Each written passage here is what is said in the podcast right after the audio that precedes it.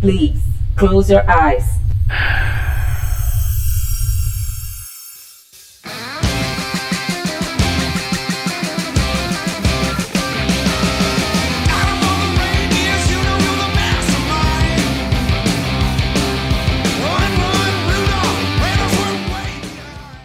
Bem-vindos a bordo. Está começando mais uma edição do Vortcast do site vortexcultural.com.br. Eu sou o Flávio Vieira, tô aqui hoje com Jackson Good. Opa, tamo aí sempre marcando presença, seja Vortcast ou diários de qualquer coisa. Ou agenda cultural, ou enfim, né? Ou, enfim, anotações. Faz mil anos que não tem. Pois é, pois é. A última não, não foi impossível de colocar no ar, porque senão daria alguns processinhos. Mas não vem ao caso. Estamos aqui também com Bruno Gaspar. Isso aí, não estamos gravando um especial de Natal, como de costume. Esse especial de Natal nunca acontece também, né? Pois nunca é. saiu filmes de Natal, a gente só promete. Saiu só- algum filme de Natal relevante? Esse ano? É. Cara, deve não, ser. não, eu A lembro. Netflix sempre lança tipo uns 10 filmes. Agora, como você perguntou, relevante, É. eu responderia que não. não. Pois é, se não Ah. lembra. É isso, é mais ou menos por aí. Quando a Flávia quer fazer o especial Filmes do Natal, a gente hackeia o programa dele pra falar de outra coisa que eu nem lembro o que, que era não, na ocasião. Nossa, rolou isso, é verdade, né? Que era Cyberpunk, né? Acabar de sair o jogo. Acho que foi, acho que foi. Ficou você e o Rafael, né? Virou o especial. Rafael, Rafael falando que vomitou jogando Cyberpunk. E eu só pela zoeira porque eu não joguei até hoje. Nem pretendo tão cedo. É, se não jogou até hoje, não vale a pena, né? Nem zerar no YouTube eu zerei esse jogo. Diz muito, hein, Bruno? Isso aí. Bom, mas ah, se você tá afim de um especial de Natal, tem programas que a gente já gravou aí sobre isso. Tem especial do Duro de Matar, tem Máquina Mortífera. Deve ter outras coisas aí sobre esses temas tão natalinos quanto é, Tiro Brucutus. porra- Tiro porrada de bomba. É, exato, de Brucutus matando terroristas, né? Bom, se vocês também estão ouvindo isso aqui, a gente atualmente não tem mais campo de comentários, mas temos as redes sociais aí, podem mandar pra gente que a gente sempre tá respondendo. Mas vamos agora pros temas, né? E como prometido, vocês querem, querem começar pelo, pela parte ruim já, Jackson? Ou, Vamos, ou vamos, não? vamos, vamos pro veneno logo de uma vez. Vamos pro veneno. Bom, no, no episódio anterior, que já faz, sei lá, um mês e meio que saiu, né? Prometeu que falaria de filmes muito aguardados em, em 2021 e um deles era Venom 2, né? Mas a gente aproveitaria, deixa pra comentar também do primeiro, que é aquele filme de 2018, dirigido pelo Ruben Fleischer, né? Que era um cara que tinha super potencial, né? Era o cara do, do Zumbiland, que todo mundo tava tendo grandes expectativas aí com a filmografia do cara. Aí entrou numa, numa descendente aí e é o cara que tá fazendo o Uncharted, inclusive, né? Não sei o que vai ser do filme, né? não Mas sabia. talvez. Eu tava animado pro filme, mas acabou de cair, tipo, 10 pontos, assim, ó.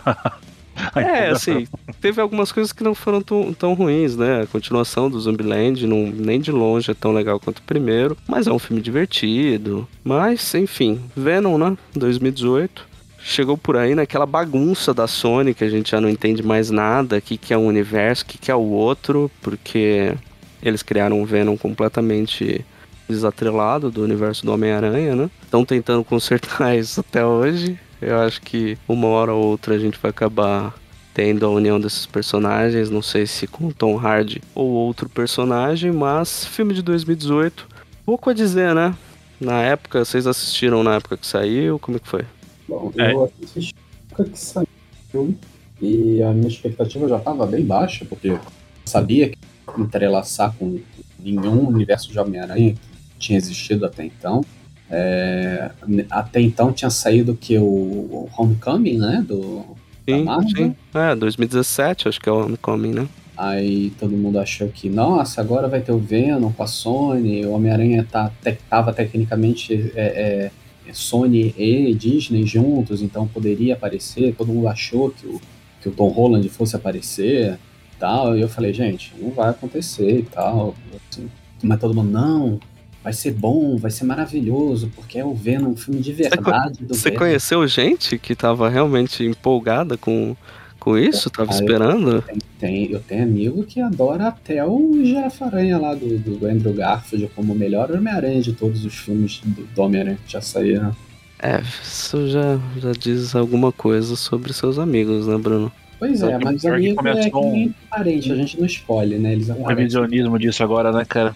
Hum, é, Começou, mas é, se for pra ter um revisionismo e ver um filme decente, porque o filme novo do Aranha, não, não falaremos aqui, mas não sei pra vocês, mas pra mim, pelo menos, ele consegue reabilitar o Andrew Garfield. Sabe? Sim, Ele se sim. torna um personagem carismático e tal. Bom, eu sempre gostei da persona dele, né? Não Bom, era é o. o Aranha, Pois o é, Peter. não, ele demo... assim, não querendo falar muito, mas é, visivelmente não é o mesmo Homem-Aranha dos Sim. filmes. do Ah, tudo ali, né, cara, nesse filme novo do Aranha. Com certeza, com certeza. Assim, se fosse aquele Homem-Aranha no- no- nos filmes do, do Andrew Garfield, talvez fosse um filme melhor. Mas. Mas o né, problema não era ele, né, cara? O É, problema é. era roteiro, né? Então. Sim, Não, sim. não É, o problema não, ele, não foi o ator, não. Sim, sim. É, Não à toa, provavelmente deram um caminhão de dinheiro pro Tobey Maguire e uma mariola pro, pro Garfield, né, cara? O Garfield pagou pra participar, né? É, exato. Pô, me deixa, né? Mas enfim, Venom, a única coisa que tem ali de, de similaridade com o universo do Aranha é que, porra, é o Ed Brock, né? Ele é um repórter, tem todo esse background do personagem, mas a origem ali da coisa é completamente diferente. Uma trama bem rocambolesca, né? Outra coisa que eu odeio já, de- assim, já de saída desse filme é o quanto os caras meio que não sei se eles optaram por se tornar mais fácil pro espectador ou foi só burrice da galera de ficar chamando o simbionte meio de Venom, né? Como se não fosse. O Venom é a união do, do simbionte e do, do Brock, né? São as duas coisas ali.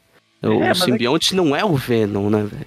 É, mas isso é, acho que é o bem que você falou, Flávio, pra simplificar, né, pra, pro público e tal. Mas é, é um filme, assim, muito muito ruim em tudo, assim. Começa pelo, pelo conceito, sabe? Do conceito de tentar fazer um, um, um buddy cop ali entre os dois, sabe? A personalidade do alienígena, do simbionte, pra mim é, é, é o pior do- dos, dos dois filmes disparados, assim. Ele é meio, meio bobalhão, meio engraçadão, e nos quadrinhos, nos quadrinhos o Venom tá longe de ser um personagem profundo, né? Pelo amor de Deus, não é isso que eu tô falando. Mas ele tem uma, uma relação ali de dependência mútua meio sombria entre os dois, porque o, o Brock ele precisa às vezes, do, do simbionte, porque, enfim, ele é um, um merda, né? Mais, mais pra frente até falam que ele tem uma doença e tal. E o simbionte precisa se alimentar, acho que da adrenalina dele, alguma coisa assim. Então os dois Uhum. têm aquela coisa meio de, de, de, às vezes, odiar, mas um precisa do outro. E, pô, o cara tá com um parasita no corpo que, que mexe com a mente dele e deixa ele mais violento, né? Tem essa, essa parada. Então não é profundo, mas tem uma, uma, uma certa é, questão mais sombria pra você explorar. E eles decidiram no filme, tipo, não, é, é, é tudo engraçadinho. é, tem aquele problema que vários filmes atualmente vêm tendo de não, não se decidir qual vai ser o tom, se vai ser sério ou vai ser comédia, tenta fazer os dois lá uma, uma, uma coisa meio o Frankenstein bizarro, né? Porque é, é, é piadinha, de repente o outro tá comendo o cérebro da, da pessoa, sabe? Do, do bandido, né? Então é um Uhum. filme que pra mim é, erra em tudo, assim, cara. Até o próprio Tom Hardy, ele é um ator bom, porra. É só assistir Bro, a Bronson, por exemplo, né? Ou aquele filme de MMA com ele que, que ele também manda bem, se o nome agora. Ele é um ator, porra, né? Um cara que manda bem. E ele tá numa preguiça. Warrior. É, Warrior. Ele tá numa preguiça, sabe? Você vê que o personagem dele é, tá totalmente no automático, assim, não, não, não constrói nada, sabe? É só escada pra, pra, pra piada do alienígena, né? Que é o mais bizarro ainda. Mas é, é, é, é bizarro isso, porque eu acho que o Tom Hardy é a única coisa ainda que tira alguma coisa desse filme. E assim, não leve isso como um elogio, porque é muito pouco. Porque os personagens ao redor são completamente assim, esvaziados de qualquer coisa, né, velho? É, até o vilão que era pra ter alguma coisa ali, só é tosco, né? É, vira aquilo, ele tenta ter um lance de ser sombrio, tenta ser uma comédia, aí tenta dar um, um tom meio que é, de filme jornalístico ali, com o Brock Uma investigando. Ah, É, exato. As megacorporações e lá lá lá. É tudo meio tosco pra caralho. Você fala, é não- só não isso que você não tem que encaixa. oferecer. não encaixa, né, cara? Porque o, o filme é, é comédia, tudo bem, né? Existem gostos e gostos, né? Pra mim, jamais daria certo, né? Mas que seja uma comédia pastelão que, que, que dê certo, né? Se essa é a proposta, de repente os caras vêm querer meter uma, uma crítica social foda, é, é, meio que pretensão demais querer fazer isso no mesmo filme, sabe? Pra mim que, que não, não, não funciona, sabe? Os caras irem pra atirar pra todo lado, assim. É, são poucos os que conseguem, né? É, talvez se eles fizessem que nem foi na produção do, do filme do Máscara, né? Que viram que o filme não podia ser muito violento, porque senão ia ter público menor, decidiram fazer uma comédia no lugar e deu certo. Tanto que a maioria conhece o Máscara como comédia em vez de como né, uma coisa muito violenta. Ia mudar o Venom? Ia, ia mudar o Venom completamente, mas ia ser o Venom do cinema. Porque para mim já tá errado em fazer o filme do Venom, não faz o menor sentido. Pegar um personagem tão sem graça assim quanto o Venom e querer botar ele como protagonista de um filme de duas horas. Cara, eu acho que assim. É Puta, eu fui, eu fui uma criança que cresci lendo nos anos 90 quadrinhos, então assim, é, é fácil para mim hoje virar e falar, ai, como Venom é mal escrito, que personagem horrível. Mas eu adorava. Eu imagino que o Jackson idem, não sei. Nossa, total. Oh, era demais. Puta, personagem massa velho que é, criança, adolescente se amarrava, cara. Dane-se ah, se o Duende Verde é o maior vilão do, do Homem-Aranha, cara, me dá o Venom que ele é muito mais da hora. Sacou? beleza, eu achava, eu achava a coisa mais legal. Sem Homem-Aranha? O quê? Aí você ia querer ver um filme do Venom sem Homem-Aranha? Você não ia querer ver. Não, não, aí vem meu ponto. Eu acho que eles se precipitaram de soltar um filme do, do Venom é que é um personagem muito atrelado com a própria origem do Aranha, sem ter inserido ele minimamente no universo, sabe? É, é, isso é que eu ponto. lamento, assim. Esse é meu uhum. ponto também, eu lamento isso. Mas ok, talvez de repente eles conseguissem apresentar uma história que fosse razoável e você curtir. É, sabe, eu acho que hoje o Venom, com tudo que rolou nesses últimos tempos, é, teve o, uma Gargan lá que, que virou o Venom na, na época que o, o Brock estava doente, com câncer, que o que o Jackson mencionou aí mais ou menos. Teve toda a fase recente é, do Donny Cates, que, puta, traz um tom épico, que goste ou não, dá um muito mais é, substância pro personagem. Teve a época do Flash Thompson como Agente Venom. É, ele tem seus momentos ali, altos e baixos e tal, talvez mais baixos do que altos, mas uhum. enfim, é um personagem que não deixou de ser ah, uma mera contraparte do, do Homem-Aranha como surgiu ali nos anos 90, né? É, mas é uma decepção. É uma decepção o filme. Poderiam ter tentado uma outra abordagem, mas não funciona. E aí, pelo menos, e aí eu já vou puxar o, o segundo filme aqui para também não perder muito tempo, que foi dirigido pelo, pelo Andy Serkis, né? Pra quem não, não lembra, é o nosso querido Gollum. Caesar, e porra. também o Caesar, né, porra? E também o. King Kong, né? O King Kong, né? Pois é. Você sabe se ele já tinha dirigido alguma coisa antes, Flávio? Ou esse é o primeiro filme dele como diretor? Ele... Não, ele, ele tinha dirigido aquele Mogli que né? saiu no, na Netflix. Que Não vi. tinha.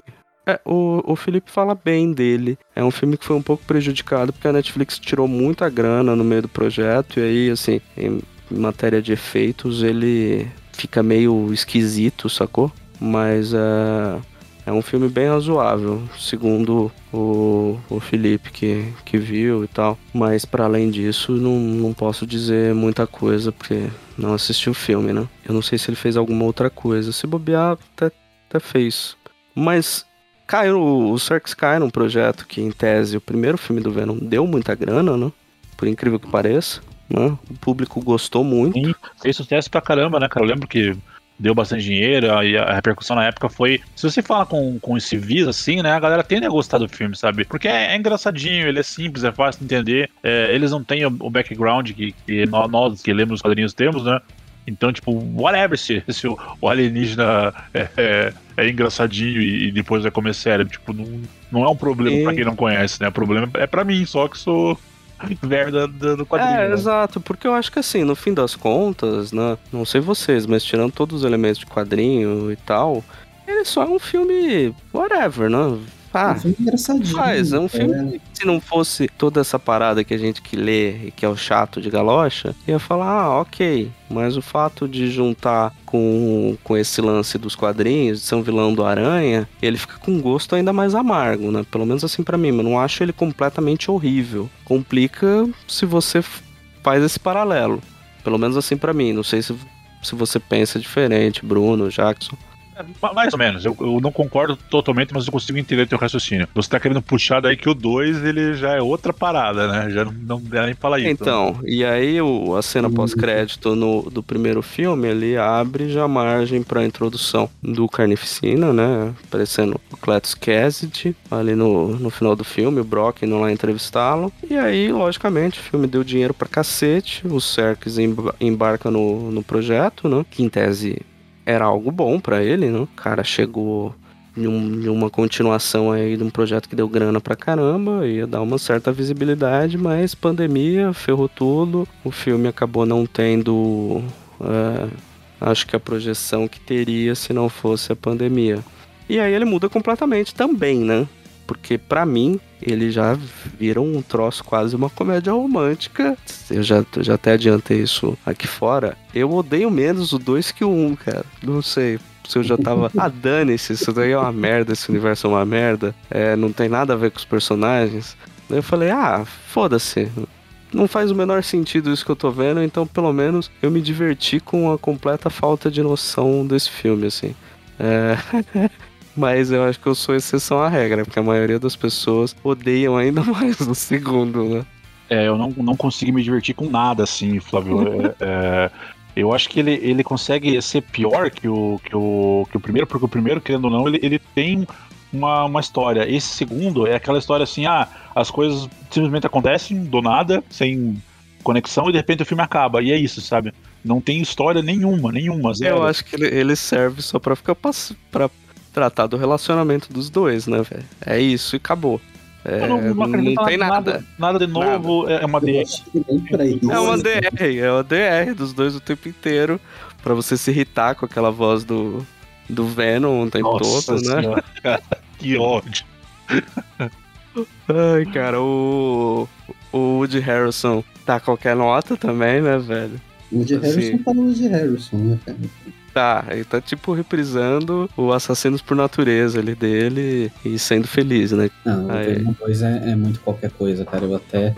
Assim, se ele fosse na pegada do primeiro Venom, acho que eu não teria achado um filme tão ruim. Eu, achei, eu acharia ele um filme ok, que nem eu achei o primeiro Venom. O primeiro Venom pra mim foi um filme ok, divertido e tal. Umas piadinhas aqui e ali, uma coisa ou outra que não faz sentido com o original, mas se você relevar a história original, o filme é um filme, um filme maneiro. Agora, o 2, cara, o 2 parece que ele não decide mesmo o que, que ele quer fazer. Eu acho que ele Ele- decide, cara. Ele, Decide ele quer ser essa desgraça de uma comédia romântica. Ele, pelo menos, sei lá, eu acho que ele tem mais uma noção do que quer ser do que o primeiro, pra mim, assim. Ou talvez eu que já, já, já tenha desencanado ali do, do primeiro pro segundo, falei, ah, dane-se, vamos aí. Aí ele pode até saber o que, que ele quer fazer, ele só não soube fazer bem, talvez. Ah, bem não fez mesmo, cara. Bem não fez mesmo. Esse aqui, eu tô falando, não é como se fosse, ah, gente, olha. E, e uma coisa que ele Desconsiderem tudo isso e é um grande filme. Não, pelo contrário, tá? É uma merda, mas é uma merda que eu me diverti, sabe? Eu Uma coisa que ele mantém do primeiro é que a- as cenas de ação, assim, no geral, são péssimas, né, cara? Tudo escuro, Não, É mal tudo filmado, ruim, nossa. simbionte bosta, né, cara? É- Não, não sabe explorar o mínimo do- dos poderes ali. Ele se Sim. preocupa mais em, em fazer o, o, o simbionte do, do Ed Brock não querer lutar pra, pra fazer piadinha do que, de fato, em ter uma, um confronto entre os dois e tal, né? Não, sabe? E, e a, a, a Shriek, né, que tá no filme, tipo, até, até fica meio irônico, né? Porque o poder dela é a fraqueza do, do, do namorado dela, né? Do Carnicina. E o primeiro grito que ela solta, ele taca o tabefe nela, né? Pois é. Até dá pra encarar como crítica ao machismo, ou sei lá o que, mas não. Mas acho que é dessa linha, cara. Tem todo um lance de relacionamento tóxico e tal, com aquelas tosquices desse filme, né? É, outra coisa que eu lembrei, acabei esquecendo de comentar, que vocês estavam comentando das cenas de ação, aí eu lembrei que no primeiro tem uma cena de perseguição lá em São Francisco, porque o filme é em São Francisco, né? Tem isso aí.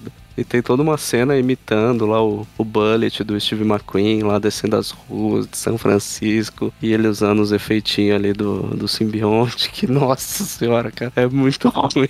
É ruim demais. Cara. Ele de moto, né, cara? E nesse dois, o, tem a- na hora da fuga da prisão, lá quando ele ele, ele vira o Tasmania, né? Ele faz um tornado ali. exato, exato. É, é tipo, é, é tipo preguiça de, de, de fazer os efeitos, de, né, sabe, do, do simbionte mesmo. Ah, faz qualquer coisa aí. Qual é o poder dele? Ah, qualquer coisa aí. E manda ver. É bem isso, cara, é bem isso. E aí tem aquele final, né? Aquela cena pós-crédito que todo mundo ficou, meu Deus, é agora, o Venom tá no universo do Homem-Aranha. E pra nada também, Pra né, nada, cara? né? Pra nada, né? A gente não vai Ai, falar cara. do Homem-Aranha hoje, mas, enfim.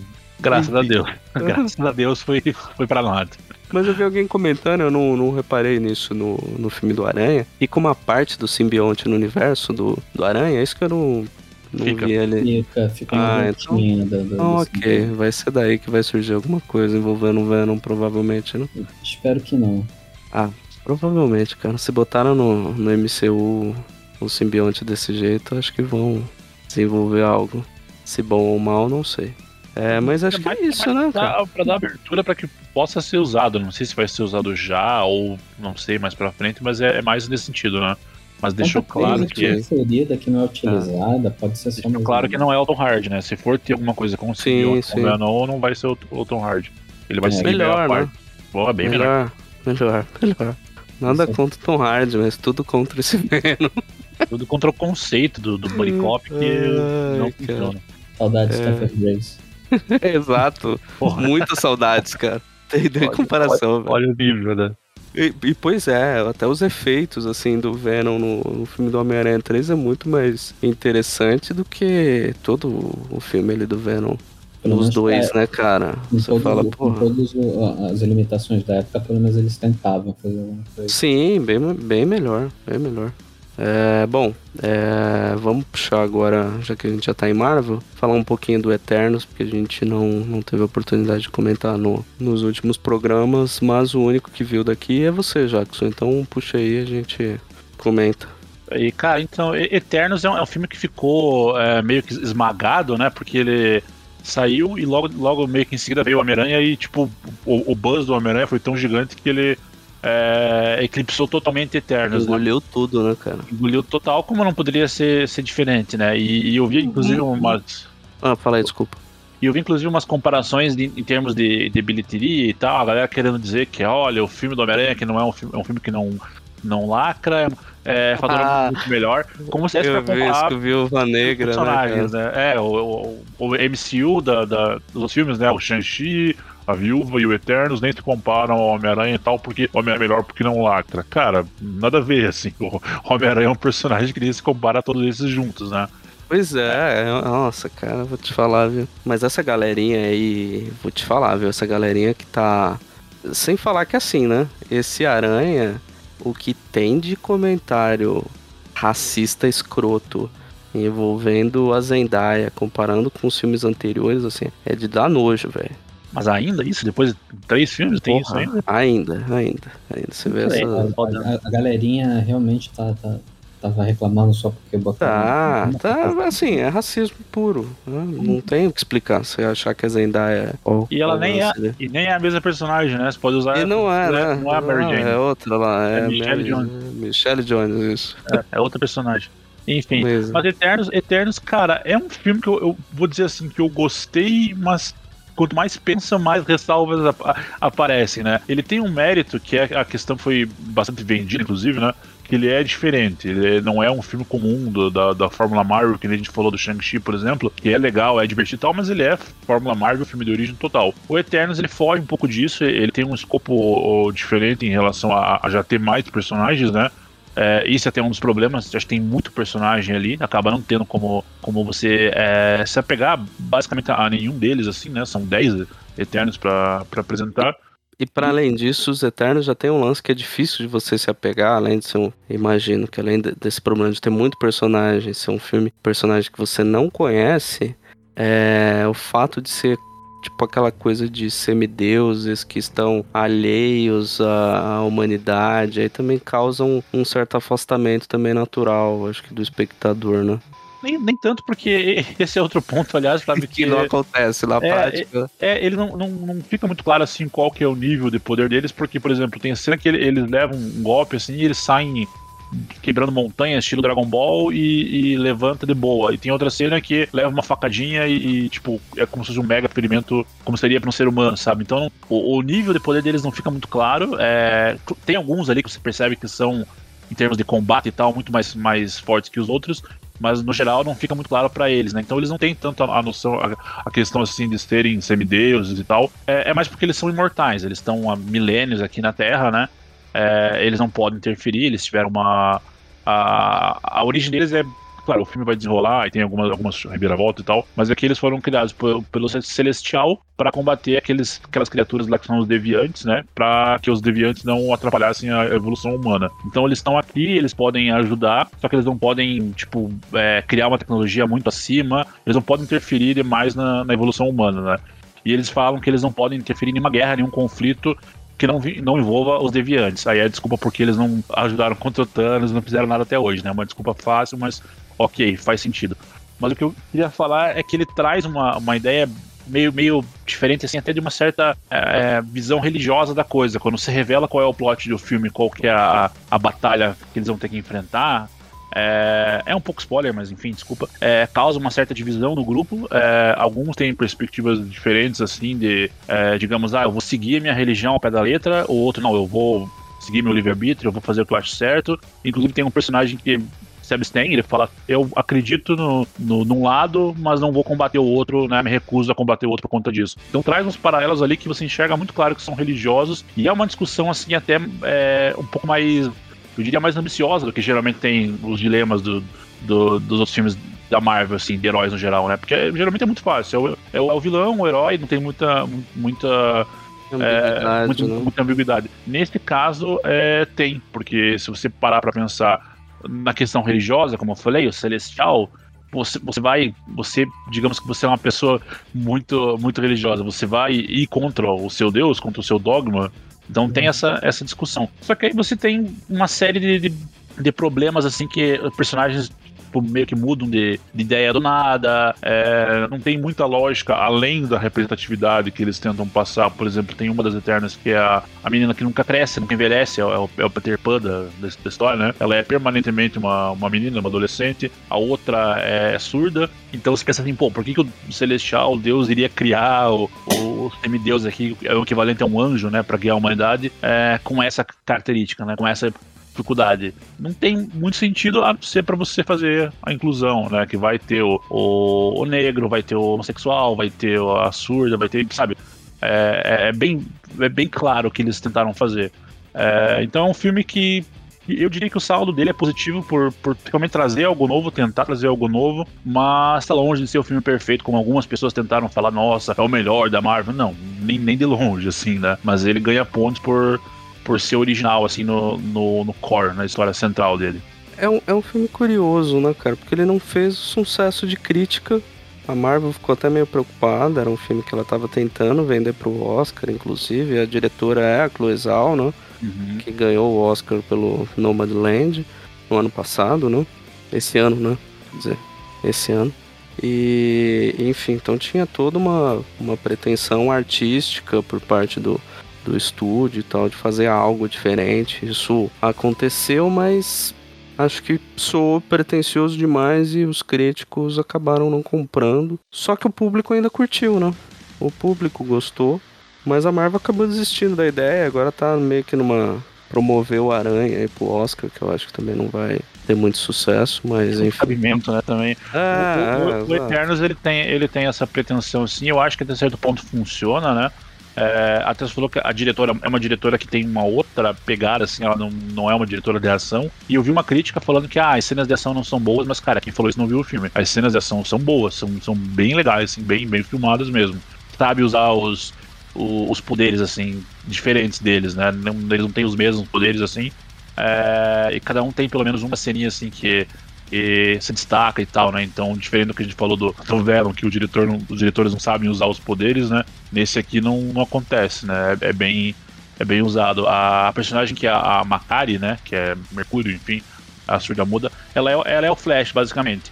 E, e, e a cena de ação dela, cara, põe no chinelo tudo que existe de The Flash ou do, do Mercúrio, dos Vingadores, é fácil, assim, muito bem usado o- os poderes.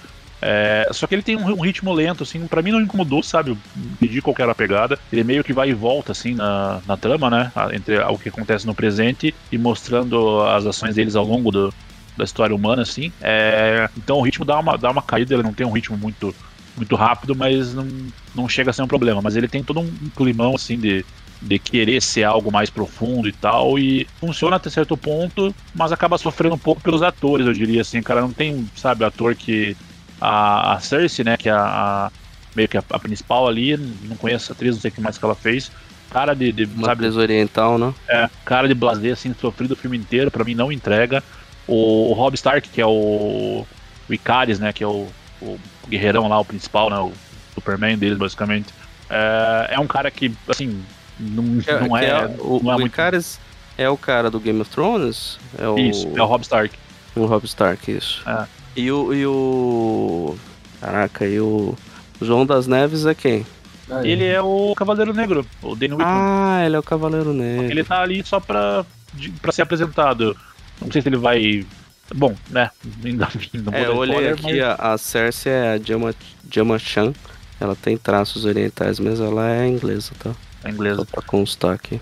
É, o João das Neves ele tá claramente pra ser introduzido pra usar o personagem no futuro como um Cavaleiro Negro. É, apesar de que eu acho que nesse filme não fez muito sentido, porque não, não- não tem muita relação entre ele e os Eternos, mas enfim. Ele deve aparecer em alguma coisa pra, pra, pra frente aí da, da Marvel, né? E aí a Salma Hayek meio que tá ali só pra constar, ela é a líder do grupo. A Angelina Jolie tá ali fazendo pose, e ela sabe fazer isso muito bem, mas sabe que ela poderia né, render mais, mas o filme acaba nem exigindo isso, né? Então o, o núcleo dramático ali é a- essa, essa Cersei e o e o Icaris, né? São os dois Uhum. casalzinho principal ali. E os dois são fracos, assim, sabe? O Rob Stark não, entrega muito, essa menina também não, então acho que sofre um pouco o filme porque é, pelo que ele se propõe a fazer, precisava de atores que entregassem mais, assim, sabe? E os dois não não estão muito bem. É. É, eu, eu acabei não vendo até hoje, porque sempre fica naquela, né? Começa, coloca um filme pra ver, já à tarde da noite, aí você fala, ah, deixa eu ver o que, eu assisto aqui. Aí você olha, tá mais de duas horas e meia. Ah, outro dia eu vejo. Aí você vai empurrando, né? Mas eu tô bem curioso pra assistir Eternos, vou ver se eu, se eu faço isso esse ano ainda. E a galera que também fica reclamando de, de diversidade, mano. Cansa, né, cara? Ainda tão nessa, né, velho? É meio assim, vira o disco, né? Vou dizer que eu não vi, não vi Eternos por conta da, de uma grande maioria de críticas negativas que eu vi, que eu escutei pessoas falando e vi na internet também, falando assim, ah, Eternos, deixa eu beijar. beijar. Ah, Eternos, não sei o que, da lacração, blá blá blá, blá blá blá. Aí eu falei assim, tá nessa mistura, eu não, não sei se eu vou querer ver não, e deixei pra lá. Aí fui fazer o quê? Fui ver Venom, né? Ve- Venom 2. Bom, Boa, boa. escolha. Que, que escolha, né? Que escolha, né? pois é. Ai, ai, ai. Bom, é, minha curiosidade é se esse filme vai funcionar, se ele vai funcionar em conjunto com os outros ou vai ser um troço meio apartado desse universo, como costuma ocorrer nos quadrinhos com os Eternos, né? Aí, acho É, que eu- não eu- sei, o futuro dirá, né? É, eu acho que a tendência, é, se for ter alguma continuidade dos Eternos, vai ser meio que a parte, assim, é, não interferindo tanto na- nas histórias da Terra, assim, é que eu sempre falo, né? Ah, Não sei quando que vai ter um próximo Vingadores, se vai ter alguma coisa nesse nível, mas não, não vejo eles interferindo assim. O que pode ter é algum tipo de cruzamento com Guardiões da Galáxia, sabe? Já acontece uma, uma- um sinal disso no, no pós-créditos, né? Não vale a pena falar e tal, mas é, eu vejo mais assim, é, Eternos aparecendo em outro filme, ou Eternos 2, uma coisa mais espacial fora da Terra do que eles aqui interagindo com, com os heróis daqui, sabe? Uhum. Bom, beleza. Acho que é isso. E aí, último filme aqui do, do, do podcast é Resident Evil. que a gente também comentou, acho que, acho que foi na última agenda que a gente É, quando a gente mencionou. comentou, A voz, acho que tava foi pra sair ainda. Ah, É, que eu falei do. Que eu falei do Resident Evil 8 que eu tinha. tinha ah, é verdade, foi na última. E a Aí gente comentou que sairia o filme, que, que é o. Bem-vindo a Raccoon City, né? É, E, cara, eu passei longe, vou até fez bem, sabe? continuar assim. Mas o Bruno é nosso guerreirinho, ele vai comentar Não. um pouco. então, eu não, eu não lembro exatamente aonde eu falei, cheguei a comentar do que eu achei no, de quando estava para sair no último podcast, mas é, relembrando aí de algo que eu posso ter falado dessa de outra, o filme estava com cara de que seria um filme bem daqueles vagabundo e, e apresenta exatamente isso, só que pior. Porque o filme, ele é muito... Tua muito expectativa tá baixa, deixa ela um pouco mais embaixo. É, tipo, sabe, você vai ver o filme com baixa expectativa, porque você, né, se deprimir pouco vendo um filme ruim, mas assim, vai bem baixa, porque eles erram em muitas coisas naquele filme, cara. Eu não tô falando de, de adaptação de história, não. Tô falando sobre o roteiro da própria história do filme que eles quiseram desenvolver. Não faz o menor sentido, cara. Mas, Bruno, é o, é o primeiro filme? É o primeiro jogo que eles adaptaram? Não, eles necessariamente? adaptaram- eles adaptaram uma versão do primeiro jogo com a do segundo jogo Ah, eles estão contando a história do 1 e do 2 em um filme só. em um filme só. O que, que que acontece? Começa a história falando que existia uma.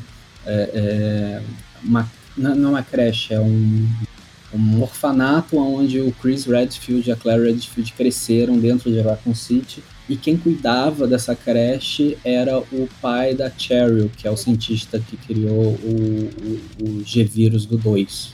Aí a desculpa era que eles usavam crianças órfãos para poder fazer experimentos com G-Vírus dentro da cidade de Raccoon City. Eles nem falam da Umbrella, nem falam da, da empresa farmacêutica que estava por trás de tudo disso. Eles criaram uma história toda nova. A única Umbrella que tem é no, no pôster ali do filme mesmo. Não, existe Umbrella, mas eles mal falam dela, cara. É, é incrível. Você vê o filme inteiro, assim, pôsteres da Umbrella, é, pôsteres motivacionais, assim, a Umbrella é, é- é- é um- ela serve para é, te proteger, né? Porque é guarda-chuva, caralho, é quatro. Sim. Mas, cara, é- é- é- sabe aquele piegas que não dá a volta pra ser engraçado? Aquele piegas que é ruim, entendeu? Você fica com vergonha de ouvir alguém falando aquelas piadinhas, aquelas frases. É- é- Eu tava me sentindo assim vendo o filme inteiro. Porque eles, eles Caralho, inventavam, eles inventaram relacionamentos pra poder tentar fazer uma história, alguma coisa mais amorosa, assim, sem Não. ter cena de amor, mas, porra, uma cena Isso, esses personagens se conhecem há tanto tempo e tal, então existe essa tentativa de relacionamento. Cara, não funciona. porra, isso, isso tudo que você, que você tá colocando, é, me parece que eles juntaram os erros da série anterior de filmes e tornaram tudo pior ainda, sabe? Sei lá. Muito pior, olha. Mila Jovovich e cara, é muito- do Resident Evil, são muito Deu bons. saudade da Projeto Alice. É, Não, nossa. Alice, nossa, cara, eu- assim, eu gosto da Mila Jovovich, ela pode estar fazendo um filme falando sobre merda que eu vou assistir, mas o, o- o lance é que, tipo, se você achava ruim, porque as adaptações do Resident Evil do, da Mila Jovovich não tinham nada a ver com o jogo, cara, você não, não sabe o que você tá falando. Prepare-se. Melhor, melhor adaptação incrível era ver Resident 2, 3, 4, entendeu? 5. Wesker dando pirueta no ar e caralho, quatro. Bom, se bem que ele faz isso no jogo também. Mas, porra, eu eu não sei se foi elenco errado com mistura de roteiro mal escrito. Parece que alguém que nunca ouviu falar em Resident Evil estava tentando adaptar uma história que alguém só contou em cinco minutos o que, que acontecia para ele. Aí ele falou: ah, não, Resident Evil 1 é uma história muito pequena para se contar num filme só. Vamos pegar o 2, que é outra história que também é muito pequena. Porra, cara, Resident Evil 2 é uma história grande pra caralho. Sim, sim. Não fala nada praticamente da história. E- e- Eles limam o personagem, eles transformam personagens que tecnicamente são importantes na série do jogo e, e- e fazem o personagem ou não aparecer, ou transformam ele num merda. Eles dão destaque pro personagem que não faz o menor sentido. É, e.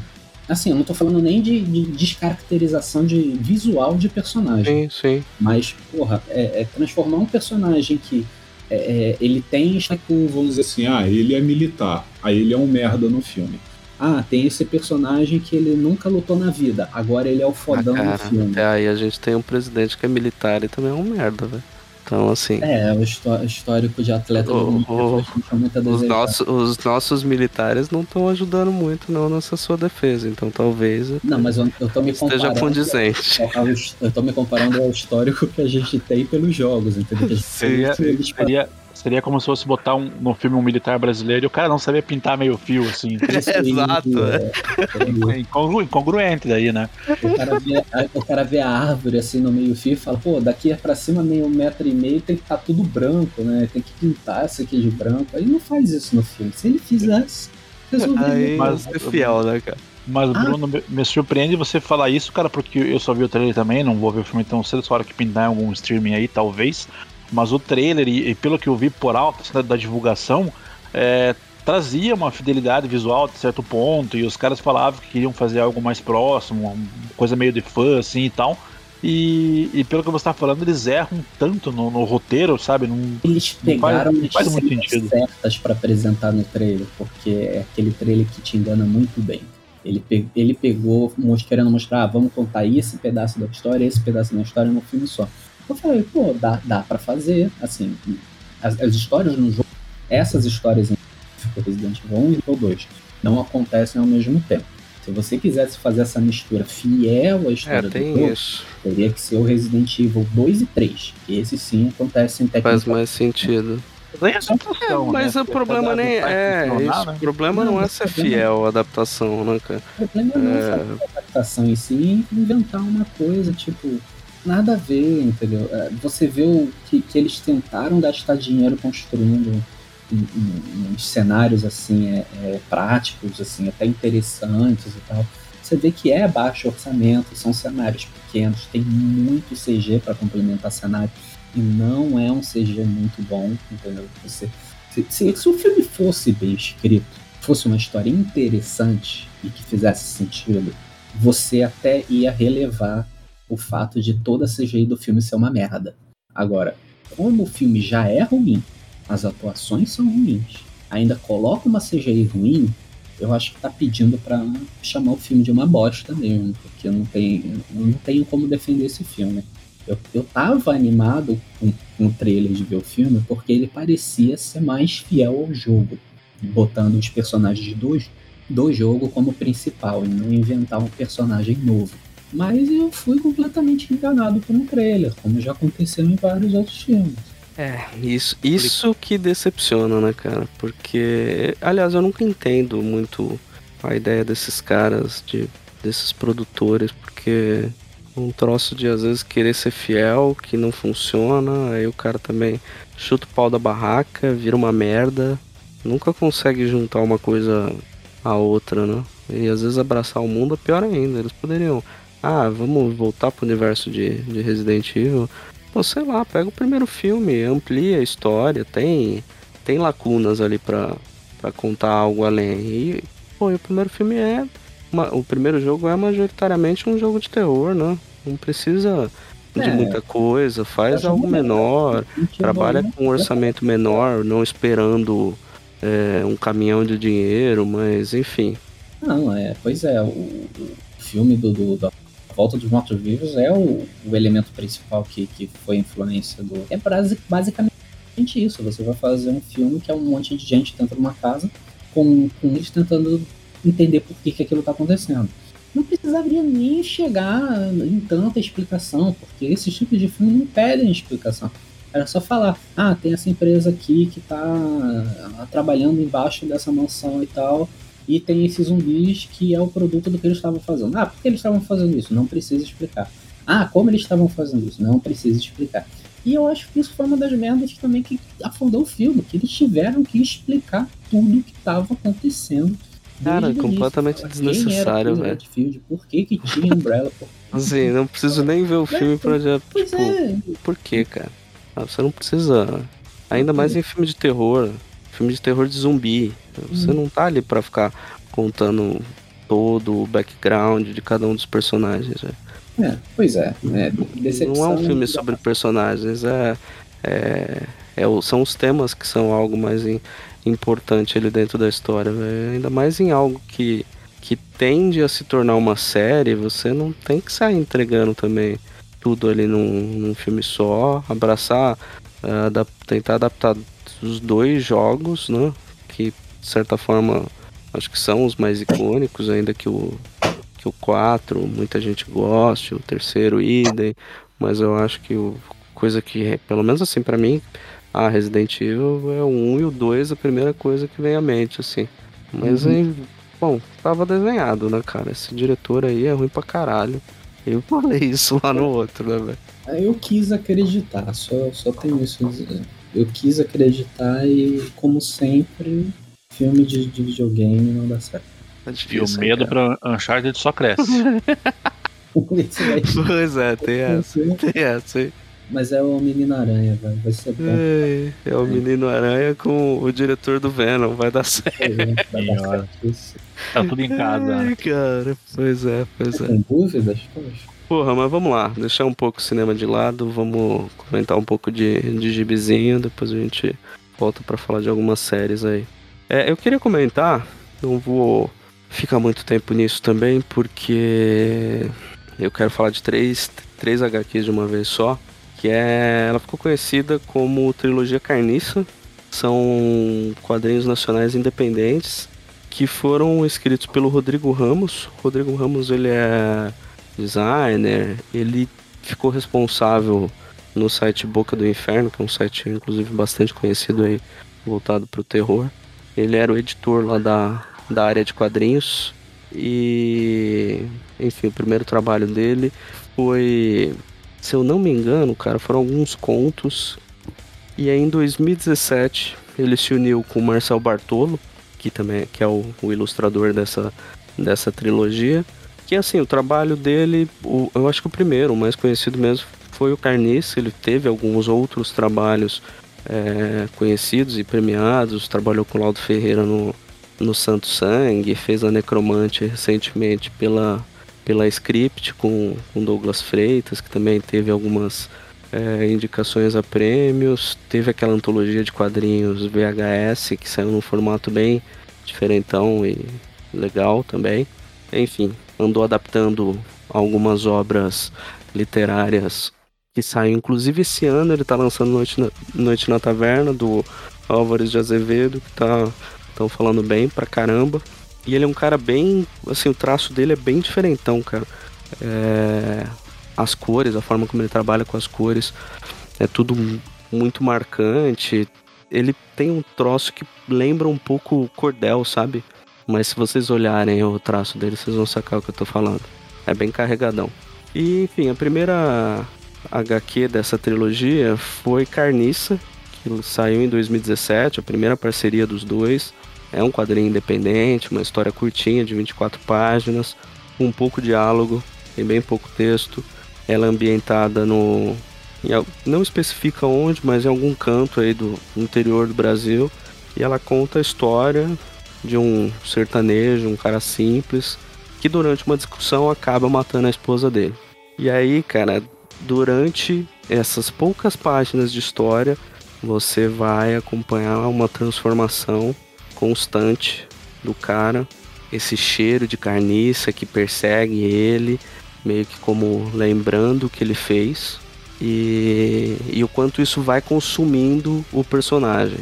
É, e é curioso como ele trabalha com alguns, alguns temas interessantes nisso. Então você vai ver muito de é, body horror, assim, tem um lance, eles até falam na própria, acho que no prefácio, não sei se é no prefácio, no pós-fácio, comenta um pouco da, das influências, então tem um lance meio Cronenberg dessa transformação dele depois de matar a esposa.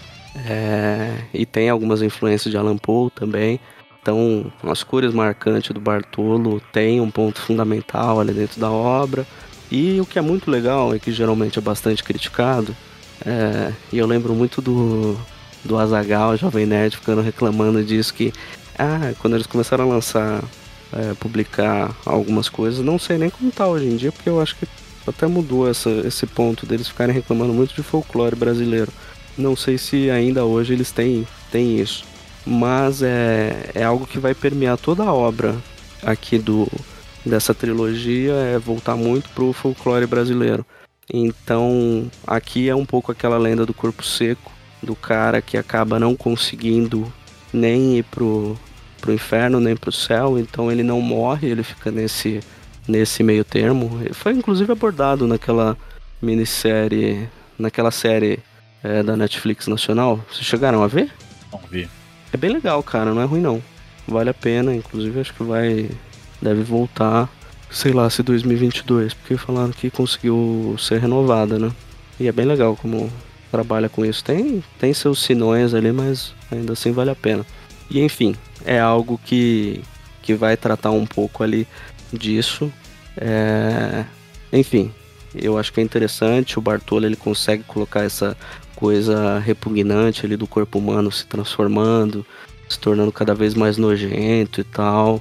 É... E daí, no ano seguinte, eles já lançaram Lama, que foi uma HQ um pouco maior, de 44 páginas, onde já ele traz um, um conto de, de terror também que remete diretamente assim à tragédia lá de, de Mariana, né? É, toda a tragédia ambiental do de Brumadinho, enfim, tudo aquilo tá ali. Ele volta de novo com um tema é, nacional, né? Essa, a tragédia tá ali, o, o, o elemento do folclore de terror também tá ali, de uma lenda que eu sequer conhecia, mas é novamente muito bem abordado e é muito maneiro como ele trata isso nessa, nessa história, assim, porque, de novo, são histórias curtas, né? Primeira de 24 páginas, as 44, mas ele consegue ambientar bem rápido o cenário, a gente consegue entender as consequências do, de tudo que tá ali, ele não fala diretamente que é a Mariana, mas fica claro do que está se tratando. E, e aqui, se na, na obra anterior tinha esse lance de Cronenberg, de Alan Poe, aqui já vai ter muito mais elementos assim de Monstro do Pântano com Lovecraft. Então, para quem curte, eu acho que também vale muito a pena. É, a primeira HQ, o Carniça, ela já esgotou, então não sei se de repente eles republicarem, vocês encontram por aí. Do contrário, vai ser um pouco difícil, mas Lama ainda tá, tá disponível. Não sei quanto tá, mas deve ser um preço razoável. E aí, o último volume dessa trilogia, que não necessariamente terminou, mas os autores já deixaram claro que devem voltar para esses temas de tempos em tempos, né? E se estabeleceu o que se chama um carniça verso, né? É, e aí em 2020 eles lançaram Canil, que é uma HQ um pouco maior, essa já tem 52 páginas. Aí a gente, nessa história, a gente acompanha um filho de um político, se eu não me engano, o cara é filho de governador, não sei exatamente, porque já faz um, alguns, algumas semanas que eu li, então não tá bem fresco. Mas esse cara, a gente. A trama se inicia com ele meio que sendo preso. Você entende que houve um abuso de menor, esse cara tá sendo preso mas por ele ser filho de uma pessoa importante, ele acaba sendo privilegiado ali dentro desse presídio e colocam ele em uma outra área e tal. Mas a, a trama a gente vai acompanhar um pouco do que vai acontecer ali. Novamente, mais uma história de terror. Novamente, mais uma lenda do folclore que é abordado. É, aqui já vai ser o lobisomem. E é uma versão de lobisomem assim, completamente inesperado, inclusive a forma como o roteiro vai se desenrolando é bem curioso. Eita, ó. Deu pra ouvir aí? Ou não? Sim. Celular, véio. para onde vamos? Sei lá, deixa eu virar ele pra cá. Acho que eu falei alguma palavra mágica que ligou aqui a. a... Não é Siri, qual que é da, do Android? Eu não lembro o nome. Android? É a Cortana? Deve ser Cortana. Enfim, mas é a história toma um caminho inesperado, assim como a própria abordagem do lobisomem é bastante inesperado. Então nessa obra que eu acho que é a melhor assim dessas três, o cara consegue desenvolver vários temas interessantes. Então você vai ter toda a questão do, do sistema prisional brasileiro, que vai ter uma conversa assim como em Lama teve uma conversa ali com com a tragédia de, de Mariana, Brumadinho, aqui a gente vai se voltar para o massacre no presídio do Carandiru, então vai ter uma discussão envolvendo corrupção, é, sistema prisional, essa relação meio complexa entre crime e Estado, é, que ao mesmo tempo que tem o, o, o diretor e os funcionários desse presídio tentando buscar privilégios, a gente vai ver como as facções criminosas também se reafirmam ali dentro, é, a desumanização desses presos. Então é muito curioso como ele coloca isso dentro de uma história de terror, é, para meio que deixar claro é, quem são esses monstros, né? Se a gente não acaba sendo responsável pela construção desses monstros, inclusive produzindo, reproduzindo violência e tal, esse aprofundamento desse dessa desigualdade social que constrói e cria cada vez mais cadáveres e automaticamente monstros, né? É, eu não sei se eles têm previsão para lançar alguma outra obra, mas imagino que devem retomar essa parceria. Mas assim, recomendo fortemente para quem não está acostumado a, a quadrinho nacional, tem seria até idiotice falar, ah, tem muita coisa boa, é lógico que tem muita coisa boa, como em qualquer outro lugar, tem uma produção muito vasta de todo gênero, subgênero que você se interessar, você vai encontrar. De muita qualidade, menos, assim como em qualquer outro lugar. É... São quadrinhos independentes, talvez não sejam na Amazon que você vai conseguir comprar, mas eu deixo aqui também o, o link do, dos autores para de repente ir lá na lojinha e atrás tem a, tem a Monstra, tem a Ugra, essas comic shops, provavelmente você pode conseguir acabar encontrando isso aí e vale muito a pena. Mas eles têm venda própria, então, os autores direto? Também, dá para pegar direto com o autor se, ah, se quiser. O, o Bartolo eu conheci é, por, pelo, pelo grupo lá do, do pessoal lá do Quadrinhos na Sarjeta, que ele é um dos participantes lá e tal. E acabei pegando o, o Lama e o Canil, e depois eu consegui encontrar o Carniça que tinha, não sei se ainda tem, mas tinha tipo três edições vendendo na Monstra por um precinho bem legal. Acabei pegando e é ótimo, assim, vale bem a pena, assim. É, roteiro fino, a arte é bem, bem diferente, mas combina muito com, com esse lance de terror. O Bartolo consegue trabalhar bastante essa essa coisa do, do gore, né? O Goire, se, se for o Felipe, né? É, essa repugnância ali, não só da, do, da, da crueldade, assim, né? Dos, dos atos que, que ocorrem ali dentro da, da HQ, mas do próprio ser humano. Ele consegue, acho que, mesclar isso bem, assim, e tem todo cheio de elementos pop, assim, para quem também fala, ai, não gosto, essas coisas de folclore brasileiro. E assim, só, só falo que dá para ser bem aterrorizante como qualquer outro tema de mitologias que vocês ficam pagando pau por aí. Em especial Lama e, e Canil, que eu acho que é coisa tá um pouco mais madura ali, tanto no, no roteiro quanto na arte do, dos autores, fica, fica mais evidente.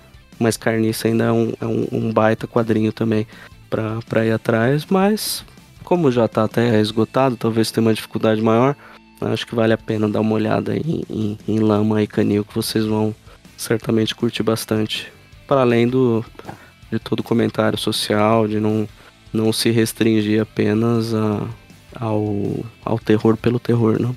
E isso é uma parada que todo, todo mundo faz, né, cara? De trazer uma, uma, uma parada sobrenatural para um contexto de de um terror realista, assim, onde o ser humano faz, faz o mal, pratica o mal e agrega, agrega com a questão do, do folclore que você falou. Todo mundo faz isso, né? Por que, que o Brasil não poderia, né? Acho que é meio, ah, é meio sem noção você falar que ah, o folclore brasileiro não tem parada. Se você for ver, cara, a gente tem, porra, lenda indígena e tudo mais, dá, dá com pau, né? A questão é que não, não, não existe uma, uma cultura pop tão forte disso, né? Agora que talvez começou a ter um pouco mais disso com a série da Netflix que você citou e tal, o Brasil sempre teve essa, essa pecha, assim, de, de sabe, ah, o folclore é aquela coisa à parte e a cultura pop é outra, sabe? Não, não se conversa sim, muito. Sim, né? não, ah, deveria, é... não deveria ser assim, né? É não, o não. mercado nunca se aproveitou desse, desse nicho de, É, e- brasileiras pra fazer Tirando. Monteiro É, Lobato, né? Tirando muita coisa. Lobato, É que também é algo mais infantil e talvez, acho que talvez até pelo lance do próprio Monteiro Lobato ser algo tão forte.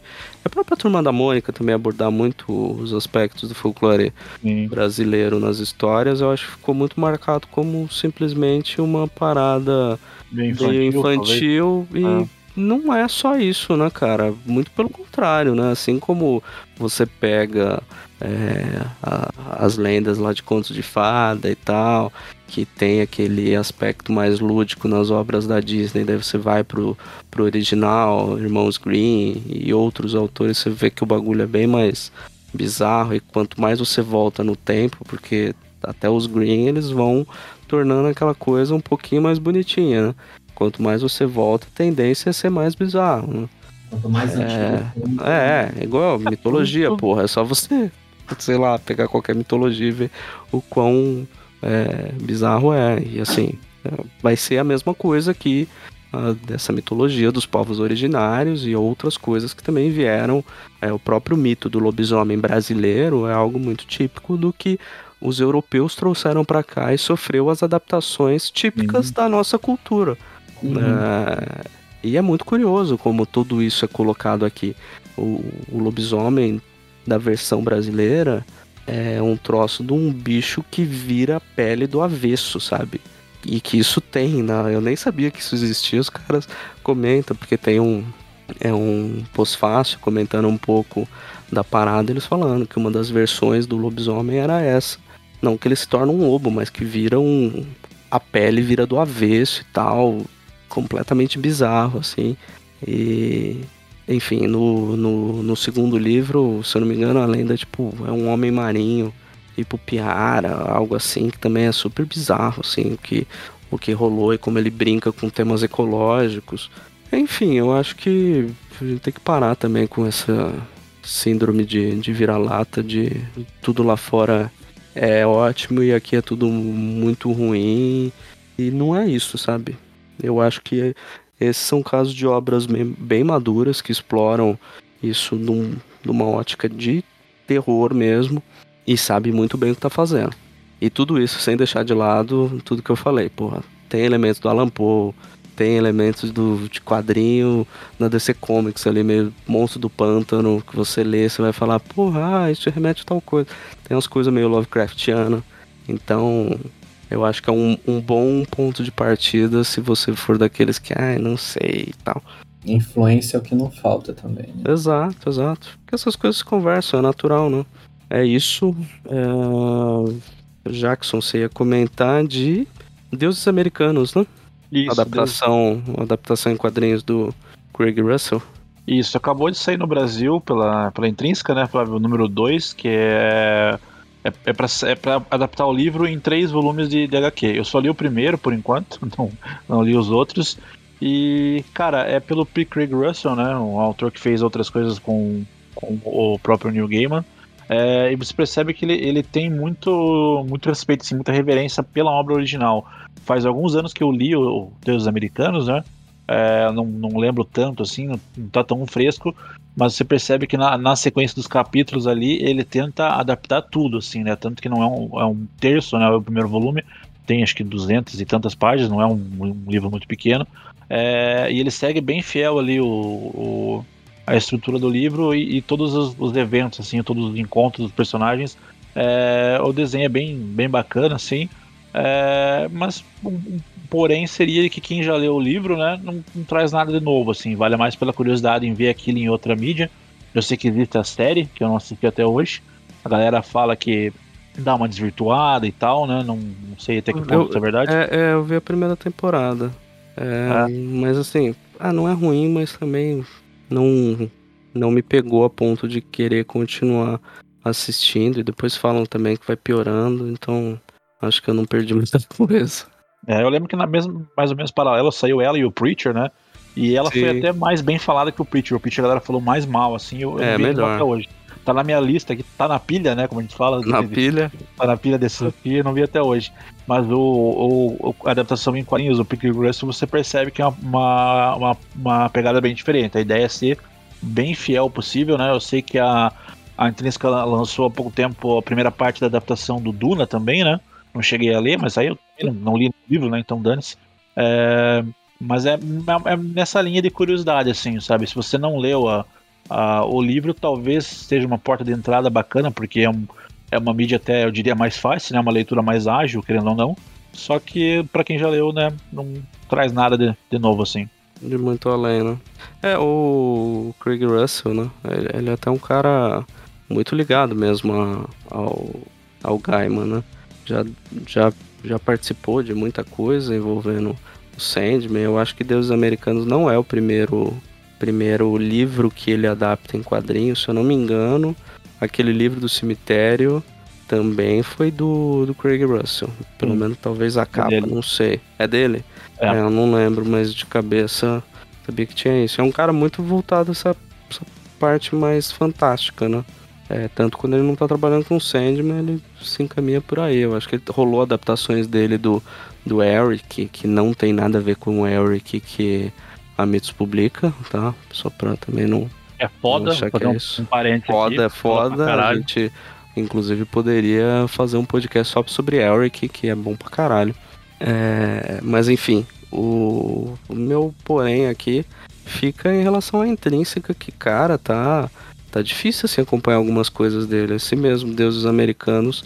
É, não me interessei porque eu já tinha lido o livro, assim, sei lá, vi uma galera falando que não, a adaptação era meio uma repetição da, das mesmas coisas, por mais que eu goste do, do traço do, do Craig Russell, ah, não vou gastar dinheiro com isso não. E, mas saiu em 2018, sabe? E, e esse número 2 saiu agora, tem pouquíssimo tempo, acho que foi outubro, novembro que saiu o volume 2, então assim, cara, essas coisas já foram publicadas lá fora. É, é bem ruim, assim, ter que ficar acompanhando essa série a conta gotas e a mitos, a mitos, a intrínseca tem sido uma constante, assim, em todos os quadrinhos que ela publica, cara. É, a gente comentou aqui em off, né, Jackson, as obras do, do Lemir estão largadas, né?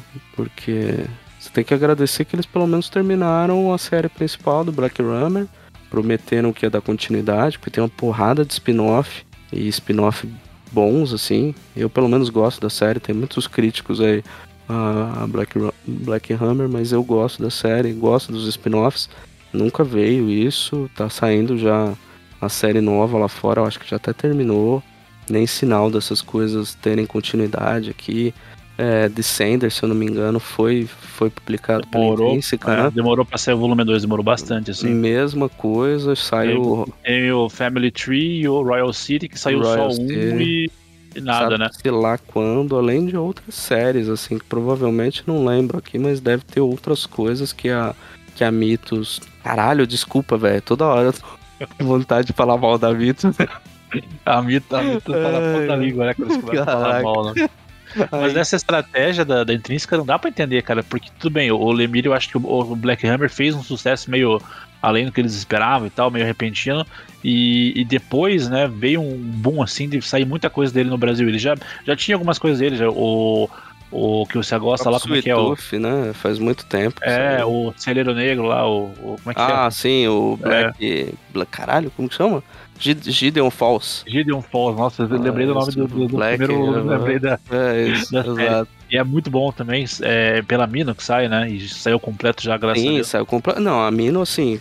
A Mino é uma editora para se elogiar nesse ponto, cara. Porque estão soltando os Brewbakers, assim, já saiu Mataram Morrer um, dois, o terceiro já tá em pré-venda. É, você tem a certeza de que você vai começar uma série e você vai terminar de ler. É, é. Mas tem algumas editoras. É meio caro, mas vai, vai ter tudo disponível, né? Ah, sim, tem... mas assim, se, se for ver, Jackson, é, não é passando pano pra, pra mim, não. Inclusive, elas deram uma cagada foda agora com, com o quadrinho do, do Paul Pope que acabou de sair, que tinha uma página ali no meio, o arquivo foi errado e uma página sem tradução. É, tá em inglês.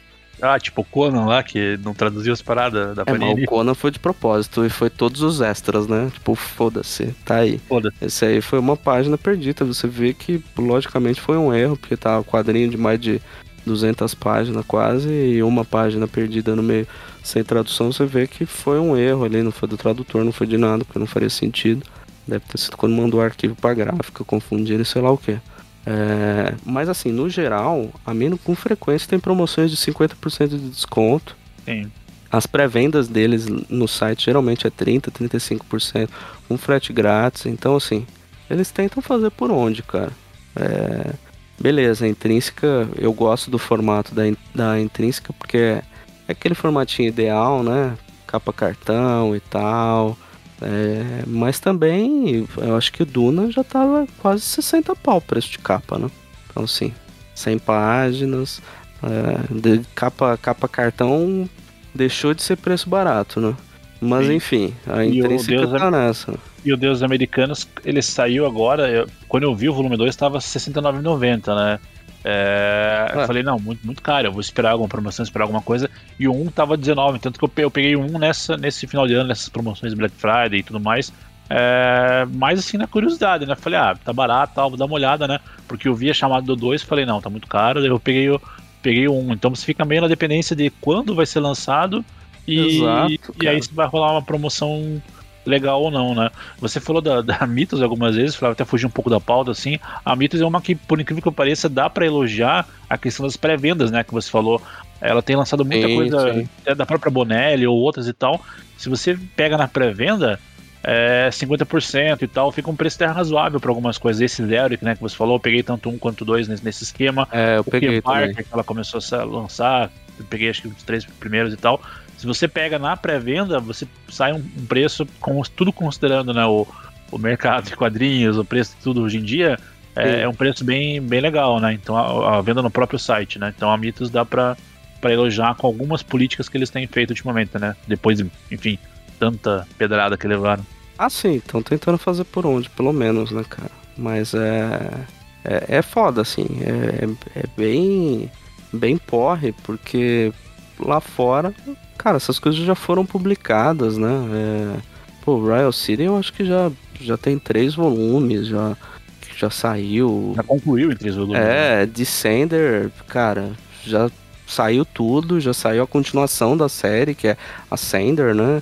Já terminou também. É, não sei como que tá a Family Tree, mas. Porra, tudo meio que assim, sabe? Lança um troço, não dá continuidade. Pô, três anos, bicho. Qual? Aí depois reclama, ah, porra, não, não vamos dar continuidade porque não vendeu. Velho, quem que vai comprar essa merda que foi lançado três anos atrás, o volume 2 saiu agora? Se você tá pegando coisa que já concluiu lá fora, por que, que você abre tantas, né? Sai tantos número um, em vez de pegar uma série, vamos pegar Descender, finaliza Descender, aí pega outra obra do mesmo autor. Eu acho que fi- fidelizaria muito mais o público dessa forma, né? Porque é o que você falou. Quem olha assim, pô, sai número um de tudo, né? Comprei um, comprei outro, não vi continuação, sai o próximo número um, eu não me sinto, sabe, Exato. confortável em comprar. Eu acabo Exato. comprando, é do Lemiro, eu acabo comprando porque, enfim, né?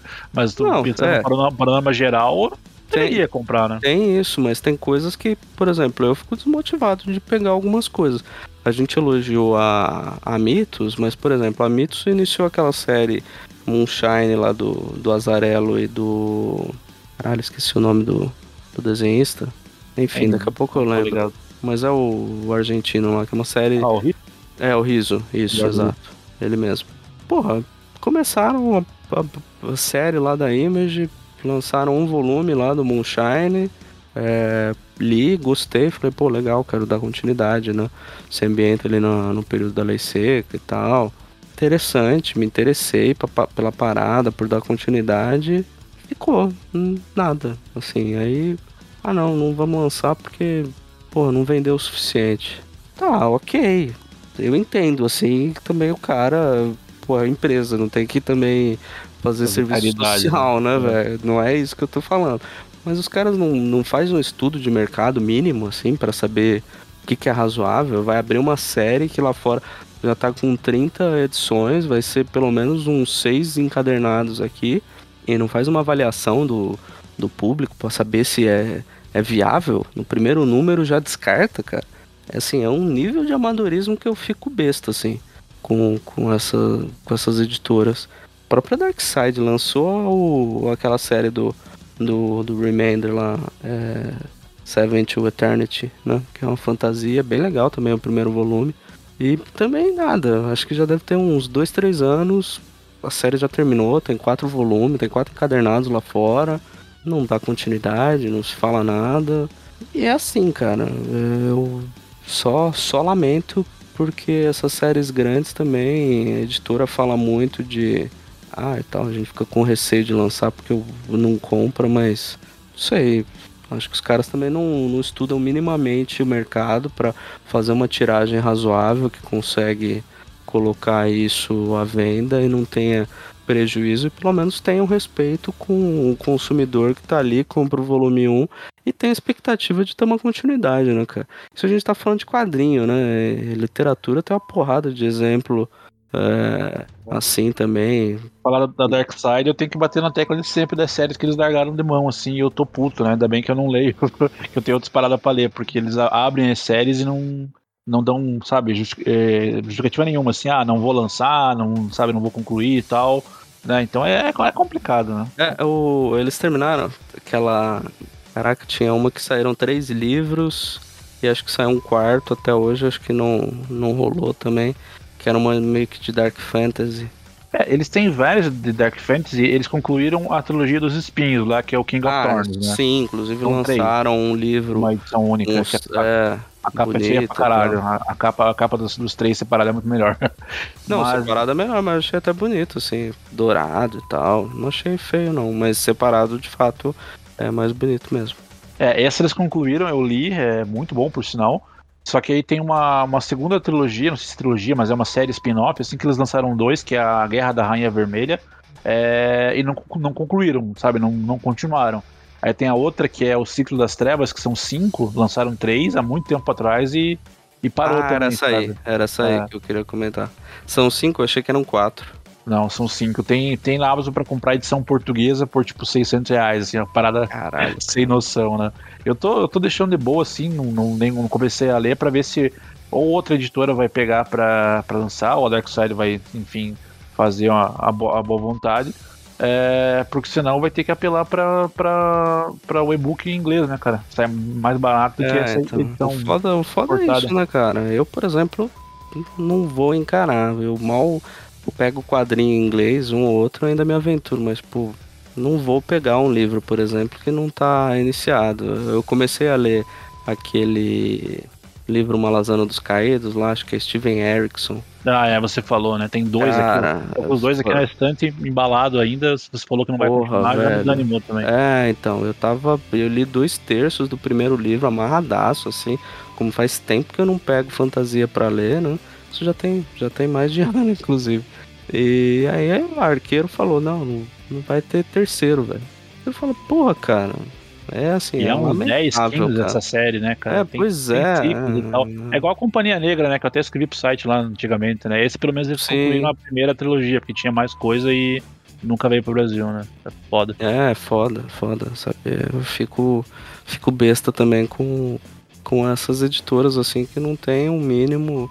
é, só lança e, tipo, você tem que apoiar, sabe? Você tem que comprar. A culpa é sempre do consumidor, né? Que, ah, não, não saiu porque não comprou. Mas, assim, é, pouco vi a respeito, por exemplo, do, é, dessa série do Malazano aí, super, assim, renomado lá fora. E eu acabei descobrindo por conta de site de literatura de fantástica e tal, que o cara comentou. E aí um amigo que gosta de fantasia falou. Porque do contrário, cara, você tem que ficar fuçando, assim. É muito mal direcionado a, a propaganda dessas editoras e não tem a mínima noção, assim, do, de como lançar as paradas. É, é o que eu tenho visto, assim, e a culpa é sempre da gente, sabe? Que não comprou o suficiente. É, eu lembro. Comprar Os- 10 cada um, Jackson. É, eu lembro os anos, os anos atrás que eu falei, ah, tô afim de, de pegar alguma coisa nova, acho que eu tinha acabado de ler o Companhia Negra, né? O terceiro. Tô afim de ler alguma coisa nessa linha assim de Dark Fantasy, né? Que eles chamam, né? Eu dei uma pesquisada, é o que você falou, você tem que dar uma fuçada.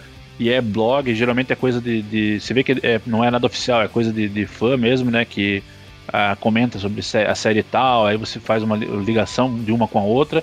Foi aí que eu, que eu cheguei na, nessa do, do King of Thorns, né? Que eu, que eu li completo já. E no Ciclo das Trevas também, que tá incompleto. E na, acho que a- talvez a mais famosa dessas, que eu não comecei a ler ainda, que é o Crônicas do Matador do Rei, né? Que é um pouco mais falada que todas, que a galera tá esperando o autor lançar o terceiro livro, uma pegada Terceiro, né? Martin, assim, né? Eu tô com os dois aqui, mas não, não comecei. A hora que sair o terceiro, talvez eu pegue pra. Esse Pra ler. acho que, acho que até o Rafael pegou pra ler o 1 e o 2, É. gostou pra caralho e tal. Mas é foda, cara. Eu fico puto com essas coisas também. Mas enfim, né? É o que resta é, é cada um compra 10 pra, pra ajudar os nossos editores heróis, cara. Nossos editores heróis. Ah, mas deixa eu te falar, o. Parece um disco quebrado, era sempre as mesmas, as mesmas coisas que a gente ficava falando. Pois é. Mas o. Eu olhei aqui, o livro 3 já saiu, tá? Do. Do Crônica do Matador do Rei. Não sei Saiu? se é o último, mas saiu. Mas não é aquele spin-off lá da canção, não sei o que lá? A música do silêncio, tá? Livro 3. Isso é spin-off? Não, não, é um spin-off, um livro curtinho. Tem disponível no Brasil também. Mas não é o Ah, terceiro tá. da série, não. Pô, achei que tinha E o cara, o, o- Como é que é? O, o Hotford, Patrick né? Rothfuss, né? Ele tá numas de George Martin, cara. Ele tá. Tá velho também ou não? É, não, não é- ele não é tão velho, é mais novo, mas ele tá enrolando um bom tempo, assim, né? Vai Eu vi aqui, já, já, já saiu uma edição nova, bonitona, né, cara? Do É. nome do vento, aqui, capa dura, escambau e... Vai acontecer igual o cara do Roda do Tempo, que morreu antes de acabar e aí o, o outro lá terminou pra ele, né? A, a saga. Uma palavra que terminou bem, pelo menos, né? Esse também é foda, né? São uns- uns 10 livros também e É, não, comprar, mil tipo, páginas cada um. Nem, nem por isso, você vai ver o primeiro tal, que saiu a série, agora falei, ah, pô, vou dar uma olhada no livro, né? 80 reais o primeiro livro. Falei, ah, não, cara, tá tudo de Tá boa. tudo isso, cara. Quando eu tinha visto, sim. Nessa é, faixa. aqui, 99 reais, caralho. cara. Tá tudo 99 reais, velho. Foi isso. E aí, como é que tu vai comprar 10, né? Intrínseca. é, intrínseca. Você tá louco, cara. Vou ver a série só e tá, tá ótimo. É, por aí, velho. Por aí mesmo, porque, sinceramente. E o cara que terminou é o.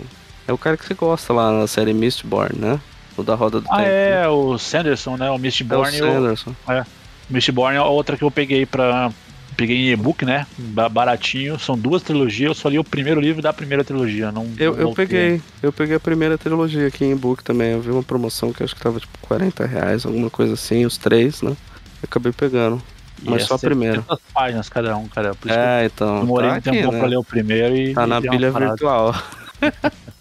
Tem essa. Mas aí. é bacana, bacana. Eu lembro que eu comentei em algum programa que ele, ele Sim, faz meio que uma mistura de. É, eu peguei porque você falou, né? cara. Eu peguei porque você Tá. falou que tinha esse lance, também tinha uma toda uma trama política e tal. Você até falou, acho que você vai curtir. E, e acabei pegando aqui, mas peguei faz pouco tempo, inclusive. Foi nessa Black Friday que eu vi que tava barato e acabei pegando.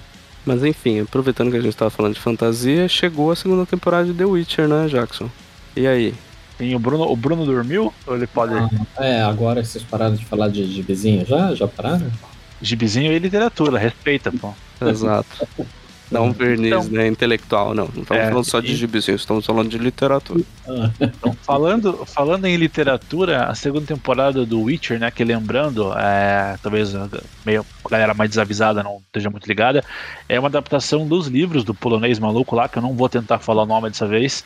É, eles têm os direitos sobre os livros, mas não sobre o jogo, né? Então é importante lembrar que, por exemplo, a armadura é diferente do jogo, algumas coisas são do, do game si não, não vai aparecer. E essa segunda temporada eu gostei, eu achei bem feita, parte técnica e tudo mais, os efeitos são até, assim, surpreende o nível dos efeitos para uma série de TV. É, mas ela sofreu um pouco é, porque ela entrou num momento dos livros que é menos interessante que o começo. Acho que eu até comentei também por aqui, quando eu estava lendo a série, que os dois primeiros livros eles são contos meio soltos, assim. É, eu que li o primeiro. é, que você lembra das missões paralelas do, do jogo, né? Do Witcher 3, que é o que todo mundo jogou, que é bem bacana. São, são missões que tem uma historinha ali que dá uma substância. E a partir do terceiro livro começa a entrar uma história mais é, grandiosa, digamos assim. Eu acho que o autor não sabe contar tão bem quanto os contos, meio, meio underground. É, e a segunda temporada da série da Netflix, ela meio que entrou de vez nessa questão, que é o destino da, da Ciri, né? A protegida do, do Geralt e, e a questão do sangue antigo e tudo que ela representa e tudo mais. É, então, como eu falei, é, é bem feito, eu não consigo dizer assim, ah, é, ficou ruim por causa disso. Mas acabou ficando menos interessante que a primeira temporada, ao meu ver, né? O Bruno acho que viu também, não sei se o Bruno teve essa percepção ou o que, que ele acha. É, eu, eu, eu, eu não sou eu não sou conhecedor nem dos, do- dos jogos nem dos livros, né? Eu nunca joguei e eu não li nenhum dos livros do Witcher. Eu sempre fui de ouvir. As pessoas me falando, ah, essa história é assim, é boa, é maneira. Que fiquei interessado. Ah, vai sair a série, então eu vou, eu vou ver pela série, né? Se eu, se eu acho legal, se eu, se eu não acho que, que vale a pena acompanhar. A primeira temporada eu gostei pra caramba. Eu, me falaram, ó, não tem nada a ver com, com o jogo, é mais centrado no livro. Então vai pensando assim numa parada mais voltada pra fantasia mesmo e, e engata. E fiquei sabendo da segunda temporada ser mais o primeiro, se não me engano, bem a história do primeiro livro. E eu acho que minha mãe, a lei, estava um pouco das histórias, alguma coisa do tipo, então sabia um pouquinho mais ou menos da história. E eu curti, curti pra caramba. Ela, ela até melhor do que a primeira temporada, eu achei ela mais. Não sei se seria o certo falar melhor produzida ou que a história é mais engajada, alguma Era coisa. o que eu ia perguntar porque uma crítica frequente à primeira temporada foi em relação à, produção, que assim, não foi barata, mas tinha uma cara meio de baixo orçamento, assim, baixa renda. Ele era um Game of Thrones baixa renda na época. É, a galera comentava muito disso. Mas fez sucesso, tinha-se uma expectativa de que a produção da segunda temporada colocasse mais dinheiro, talvez a coisa ficasse melhor, não sei o que, que, que, rolou. Eu não, eu não esqueço que na primeira temporada tem aquele episódio lá dos dragões, que é quase no final, e daqueles dragões pareciam umas galinhas gigantes, né, cara? É, é muito ruim aquilo, cara. Sabe que até eu, eu justamente pro Dragão ser meio tosquinho, porque eu acabei gostando desse episódio. Eu gosto da série, assim, não, não desgosto, não. É, é, vou acompanhar, não tive tempo de ver ainda, porque eu Vou assistir com a Noemi, apesar dela ter dormido várias vezes até conseguir terminar de assistir a série, deu um certo trabalho. Mas ela também quer, quer dar continuidade, então estou esperando para assistir com ela. Não, mas a primeira temporada foi era, é bem arrastadinha. Eles é, arrastadinha, muito, principalmente. Muita coisa do mundo, porque eu acho que eles acharam que se fosse jogar direto para a história principal, né, eu ia ficar boiando no meio, e pelo que eu vi, provavelmente ia. Mas é, a segunda temporada é, é, até menos episódios, se eu não me engano, né? Tem menos episódios do que a primeira temporada? São oito, são oito as duas. São oito as duas? Ah, então é. Ah.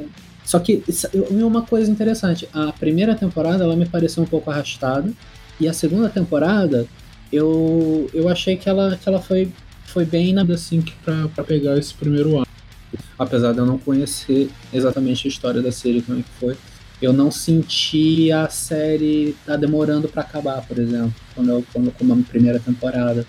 Eu, eu, eu aproveitei mais, vamos dizer assim. Você vê que, que engraçado, né? A percepção bem diferente da, da, minha, assim, né? Como eu falei, eu gostei mais da primeira. É, o, a questão técnica, assim, da segunda é melhor. Acho que o, o Bruno percebeu, uhum. o Flávio vai perceber, sei por ter mais dinheiro, mas o, os efeitos na, das criaturas e quando tem cena de ação e tal, como eu falei, surpreendeu, porque você espera geralmente por uma série de TV. Então talvez pelo sucesso eles tenham, tenham melhorado mesmo essa parte. É, só que a história ela é mais linear, né? E, e como eu falei, como eu gosto muito do, dos contos dos, dos livros, né, a segunda temporada já não teve tanto essa pegada, sabe? No, na, na, primeira teve mais. Então talvez por isso eu tenha gostado mais da, da primeira, porque eu não estava é, preocupado em ah, a história tem que avançar, eu quero que a história avance. Não, eu estava curtindo ver aquele mundo, sabe? Eu tava curtindo a, a, a jornada, né? Como diz é o outro, né? E ela... Você já tinha mais o que comparar com a história. Exato, então. exato. E, e, ela, e ela teve aquela coisa da. Me parece, Jackson, que talvez o lance da primeira é quase uma série. Sim, também foi minha impressão. Tem uma história mai maior, mas ela é quase procedural, né? Como essas outras séries, assim, episódicas. Tem uma trama que se desenrola num, num episódio só e acabou é, tem alguma coisa de fundo que vai é, sendo contado para algo maior. Essa segunda temporada é muito mais voltado para essa questão envolvendo a Siri, que eu acho que é o que se desenha no fim da, da primeira temporada, e daí deve ser mais contínuo um episódio ao outro, é isso? Sim, sim. É, porque a primeira tem aquela questão de são três linhas temporais eh, paralelas, assim, que não estão na mesma época, né? A, sim, o Geralt é bem confuso. E aí, é, para quem não, não tá ligado, é bem confuso mesmo. Eu conversei com algumas pessoas, é, o que me passaram foi isso, né? Então, a, a parte da Yennefer, muita coisa é inventada pela série, sabe? O livro mal toca na, na muito para dar um, um protagonismo de uma das linhas para ela. É, a da Siri ela é mais linear, assim, no presente, né? A da, das três é que tá mais a, a avançada no, no É, presente. a, a Siri é o presente da série, né? Isso. A e o Geralt é mais lá atrás. bem pra trás. é, E o Geralt, e o Geralt vai, vai tendo esse, esse procedural que você falou, os contos, né? Cada episódio é uma historinha diferente dele. Em alguns momentos ele cruza com a Yennefer ou com a Ciri, e aí no final todas, todas convergem pro, pro presente. Então, é o Bruno tem razão, ela é mais arrastada. É, como eu falei, pra mim tava lindo, né? Porque eu tava curtindo esse esquema de, de pequenos contos, pequenas side quests, né? E na segunda, não. A segunda é, é, desde o início. A, a Yennefer tá separada deles no começo ainda, ela tem uma, uma certa é, side quest para cumprir, mas o, o Geralt e a Ciri eles estão juntos e é, e é a história realmente dela ali, ele como protetor, é, tendo que aceitar ali a, a, a função, né? E eles já mostram em visões e tal a questão da caçada selvagem, Wild Hunt, que não por acaso é o título do jogo 3, né? O terceiro jogo, Witcher Uhum. 3 Wild Hunt. E certeza total que eles vão abordar muito isso na, terceira temporada, porque eles não podem fazer referência direta ao jogo, mas eles vão querer se aproveitar de alguma forma da associação que vai acontecer, o Witcher 3 Wild Hunt. Eles vão fazer isso com toda, toda certeza. Entendi, entendi. É, eu tô curioso pra ver. Eu, eu entendo esse, esse lance seu. Eu também gostei muito do primeiro livro. Ia engatar o segundo na sequência, mas acabou não rolando. Tô com ele aqui ainda pra, pra ler e tava até querendo ler o segundo livro antes de começar a segunda temporada, mas também se não tem absolutamente nada a ver, até acho que nem, nem é o caso. Mas eu acho que também tinha um lance de puxar uma história maior, porque do contrário você deixa muito solto é, e fica empurrando muito a história. Essas- Essas procedurais eu sinto que hoje em dia já não tem mais o impacto que tinha antes.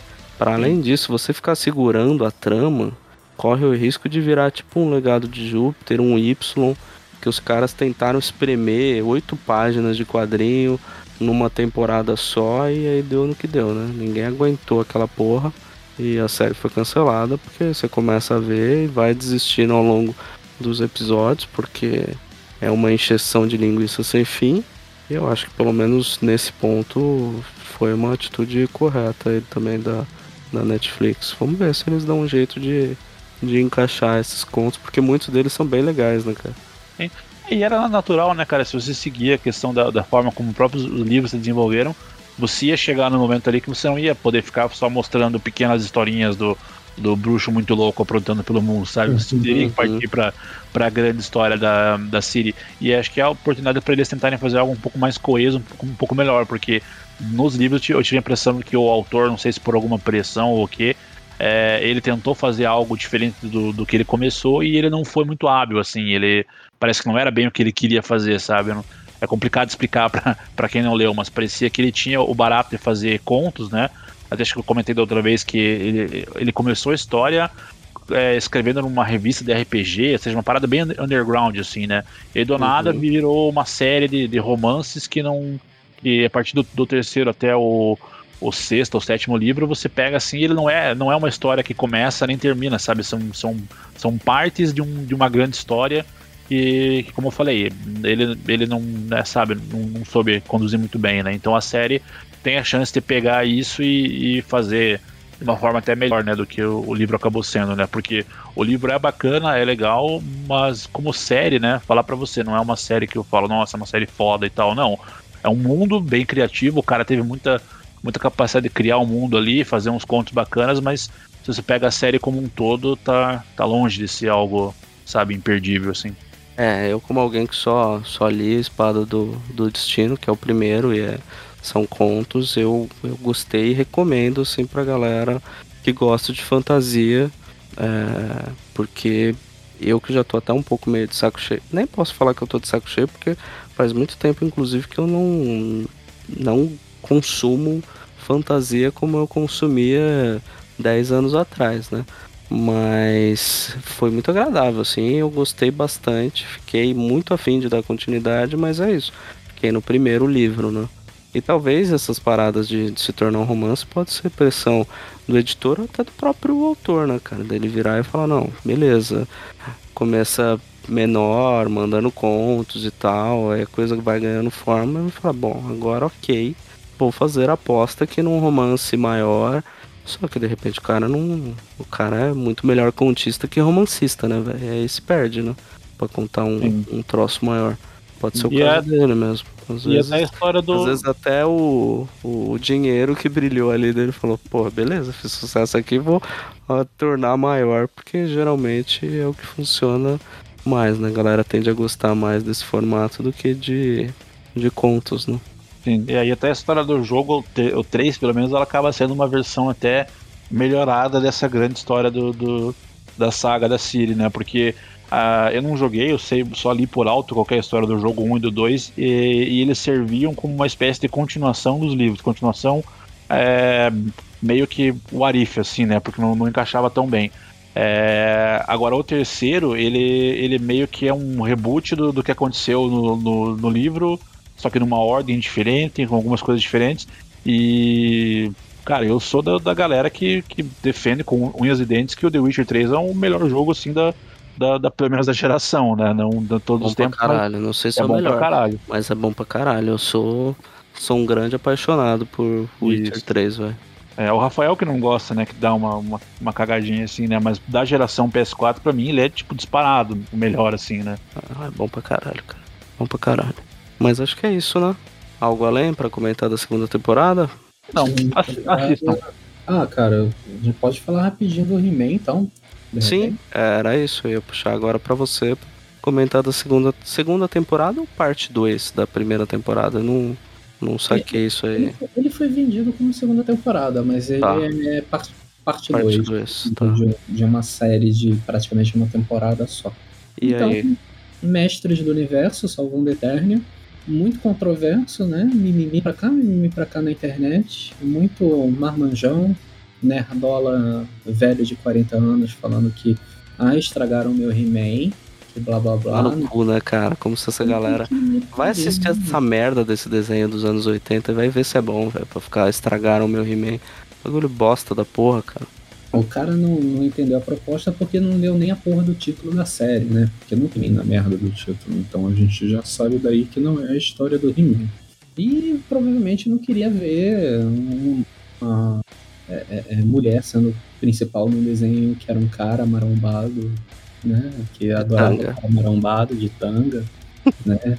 Com corpo besuntado a óleo e cabelo E com, Chanel. e com o símbolo do Vasco no peito. Cruz de Malta, né? Eu não, eu não sei, assim, eu entendo qual é toda a fissura, assim, em, ah, é um personagem da minha infância e tal. Eu achei até interessante o fato de que essa série, ela é uma continuação direta da, da série antiga dos anos 80, que ele tá tentando fazer, fechar um ciclo da, da, da história do, do que, que é a Eternia, na verdade, o que aconteceram com os personagens depois da, da série que não teve final. Não, mas pode ser qualquer coisa também. Pode ser também uma continuação da série da reformulação que fizeram anos atrás, ou aí não? Não Eu- daria. Eu acho que não, porque houve muito retcon na série, na- no, no reboot que teve. Não só visual, como também na história de muito personagem. A gente perdeu a oportunidade de estar com o Dan aqui, que é um grande especialista de He-Man no site do, Dos bonecos. nosso site. É, Pelo- é, inclusive, Sabe tudo sobre os colecionador bonecos. de hominhos, né? exato. Então, é, é- é isso que eu acho interessante no, no Salvando Eternia. Ele, ele mostra o que, que aconteceu depois daquele de todas aquelas histórias. Ele, inclusive, tem partes que ele mostra a história de como era antigamente, quando o He-Man estava lutando por Eternia. É, como ele agia, aquela criona que ele era. Porque, querendo ou não, visualmente, mesma pessoa, mas o Adam, ele era uma criança, né? Um adolescente ou pré-adolescente, eu não lembro apesar de também ser um cara bombado na série velha, é, que pegou um poder que não, não deveria estar com ele, né, para salvar todo aquele, reino de Eternia. E a série deixa muito visível isso, que ele era uma pessoa que, apesar de não ter preparo para poder estar lá naquele, naquele, naquele papel, ele tinha a índole certa para estar naquele papel. E com o que aconteceria com Eternia se não tivesse mais aquela pessoa ali. E a gente vê que a Eternia vai pro caralho e cabe para outras pessoas tentarem resolver o problema. E como não só deixa de ter o mas deixa de ter também o esqueleto.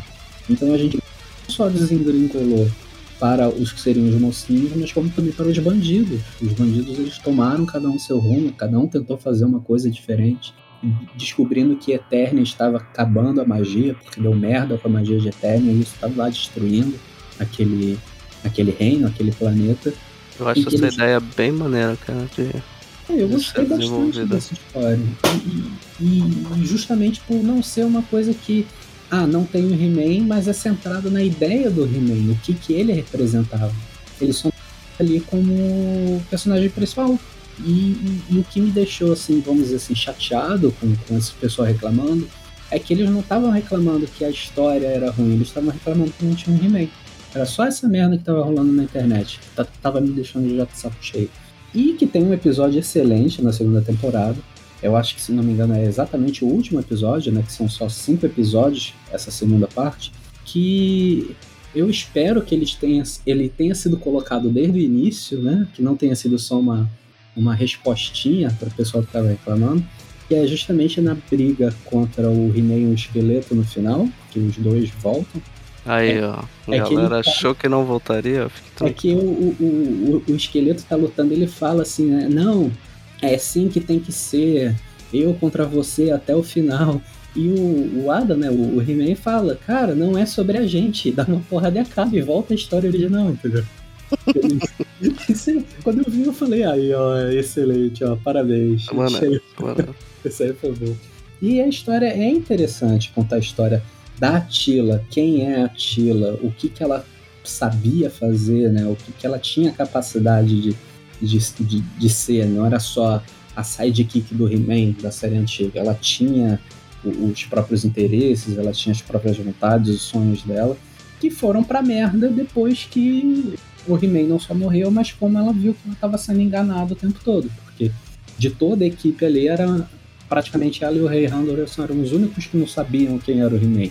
E isso deixou ela muito puta, que fez ela seguir o caminho dela sozinha. Se eu não me engano, ela só descobre isso depois que o, que o Adam morre lá pra salvar todo mundo. que sim. Achei Eu não vi, mas foi o que eu ouvi assim, dizerem. E eu nem digo É, que. e eu acho meio bizarro, porque inclusive boa parte desses personagens não tinha qualquer desenvolvimento, não é? Tipo, tinha um desenvolvimento. Não, não tinha nada, você não sabia Não, não tinha nem, nem nada sobre isso. Mal o He-Man tinha, Não. que dirá dos coadjuvantes. E aí a galera também fica numas que. Vou te falar também. É, é bem isso que você falou, Bruno. Muita gente. Não sei se é o caso, porque eu não vi a série, mas me parece que muita dessa galera que reclama é muito mais do tipo. Ah, porra, colocaram, estão querendo lacrar e tal. E nem, nem falam se a história é boa ou não. É, é o lance de ter negro, de ter mulher, de ter homossexual. E já vira um troço um pouco assim pra muita gente. Não todo mundo. Muitas vezes é, é um troço meio forçado. Mas também não é só isso, né? Ah, e eu acho difícil, assim, que eu, assim, eu gostei muito dessa nova. Não é nem nova versão, né? Dessa continuação do, do mundo do, do, do He-Man, né? Dos personagens do He-Man, deles aprofundarem os personagens secundários. Eles nem colocam assim um personagem novo pra contar uma história nova. Tem personagens novos? Tem, tem um ou dois personagens novos na história. Mas eles não são a parte central da história. Então eles já estão usando personagens que já existem, que com a história original melhor desenvolvida para contar uma história que já tá lá, entendeu? Que só está sendo aprofundada. Pô, isso é muito difícil acontecer de uma maneira que pelo menos eu encare assim e fale, porra, ficou maneiro, gostei pra caramba. Tem muita história que é mal adaptada. O que mais tem por aí é história mal adaptada. Ah, é, pessoas que pegam personagens antigos de 20, 30, 50, 100 anos aí faz uma versão nova, mas ele esquece completamente o que aquele personagem representa e faz uma merda de uma adaptação. Essa é uma das pouquíssimas que eu falo assim, cara, eles conseguiram entender o que é He-Man, continuar com a história e fazer algo novo com aquela história. Gostei, cara, muito bom. Assistam He-Man, Salvando a Eterno. E mesmo a série nova em CG que saiu na Netflix junto com esse He-Man, ela não tem nada a ver, é uma uma outra versão do He-Man que não é ruim, mas também não tem a mesma pegada. Ela é Tem uma versão- outra série? Sim, saiu junto quando saiu o, o- esse He-Man do que foi a produção do Kevin Smith, né? Essa animação, animação 2D. Saiu uma animação em 3D do He-Man, também na Netflix, coisa de uma, umas duas, três semanas, se eu não me engano, depois que terminou, a, tinha saído esse He-Man em animação 2D. E ele lembra muito aquele He-Man. He-Man dos Lembra aquele He-Man que teve que ele era meio no espaço, que ele tinha uma roupa meio tecnológica, uma roupinha toda diferente? Não sei se você vai lembrar dessa série. Era, era, era uma outra. Lembro, lembro e era bem ruim. Pois é, Pelo era menos na minha lembrança era bem ruim. E, e eles, e eles futurista, pegaram né? toda essa ideia desse He-Man futurista e fizeram uma outra versão do He-Man, contando uma outra história do He-Man, que na verdade parece a história da She-Ra, só que com o He-Man. E repaginaram todos os personagens, fizeram novas histórias de origem, novas histórias, origem do, do esqueleto, origem de onde veio o He-Man, que o He-Man dessa vez ele estava vivendo como um órfão numa tribo no meio da floresta, com o, o Ariete, que é uma menina nesse serial, né, nessa versão. Então eles mudaram completamente, fizeram um desenho para crianças, entendeu? Eles Caraca, eu nem sabia que existia uma outra série, velho. é, então é uma coisa completamente diferente. Eu não achei ruim essa versão também. Mas assim, ela, ela não é para adulto. Ela é para criancinha mesmo. para criança olhar, assistir, achar bonitinho e querer comprar bonequinho. Já essa versão em 2D, que eu gostei pra caramba, falando 20 vezes, eu vou falar isso, que é muito difícil eu falar que eu gostei de alguma coisa aqui nesse programa. É... eu tô errado? Não, você não tá, cara. Então, eu acho que foi um, um dos pouquíssimos acertos com pegar uma, uma IP antiga, um, um programa, desenho, filme, qualquer coisa, e tentar renovar e inovar ao mesmo tempo, entendeu?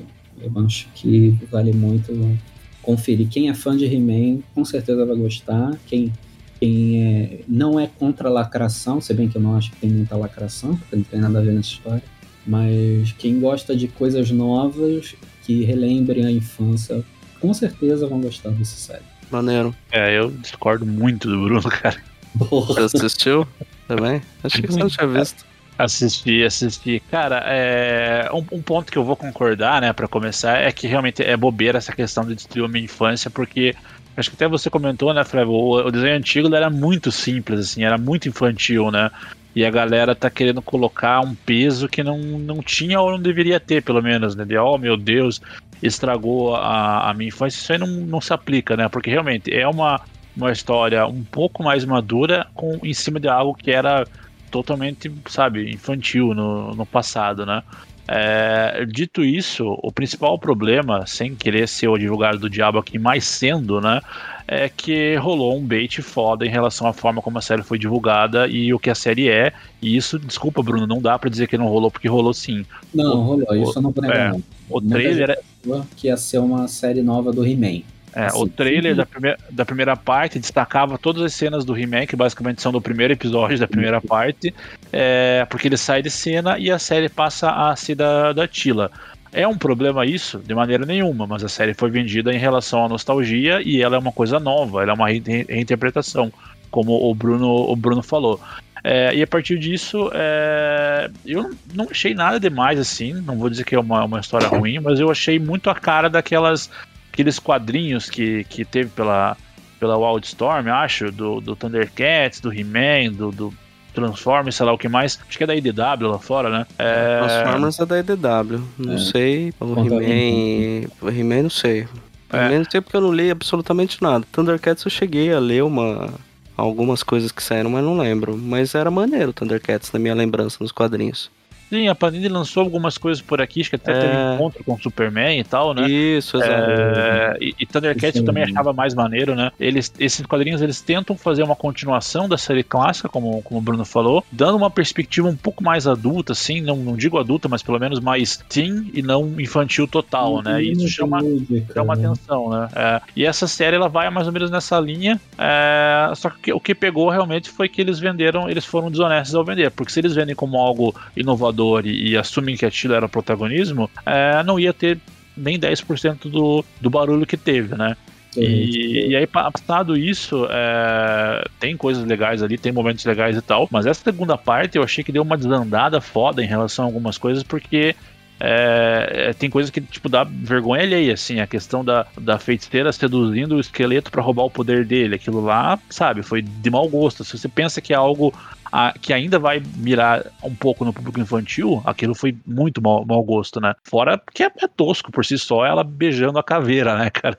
Então, algumas coisas que, que eu achei a segunda parte pior que, que a primeira, é por conta disso, sabe? Eu acho que eles forçaram a mão em algumas coisas ali. É, mas é uma série que, pela curiosidade, pelo, pelo barulho que gerou, eu acho que vale a pena pelo menos você ver para você tirar a tua, tua, tua percepção. Até porque é curtinho, né? São poucos episódios, episódio de 20, 20 minutos, né? Mas vai ter uma pra, continuação pra... ou encerrou aí?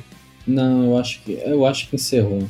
É, não tem nada além. gancho não para continuar. É, ganchos e nem, nem pós-créditos. Eu acho que foi uma ideia que, se fosse rolar uma segunda temporada, não ia ter nada a ver com o que já foi contado. Entendi. É algo além, gente? Ah, não. Acho tá bom por hoje, né? Tá bom, né? Tá bom. Eu, eu até queria falar mal do Cowboy Bebop, mas chega de falar mal. Falei uma coisa boa. Falar mal do quê? Cowboy Bebop. Ah, deixa pra próxima. É, próxima não vale fala. a pena nem falar mal. é, aliás, aproveitando a oportunidade, esse último podcast aí do, do ano de 2021 e que ano, que 2022 seja um ano melhor para todos nós, né? Acho que merecemos.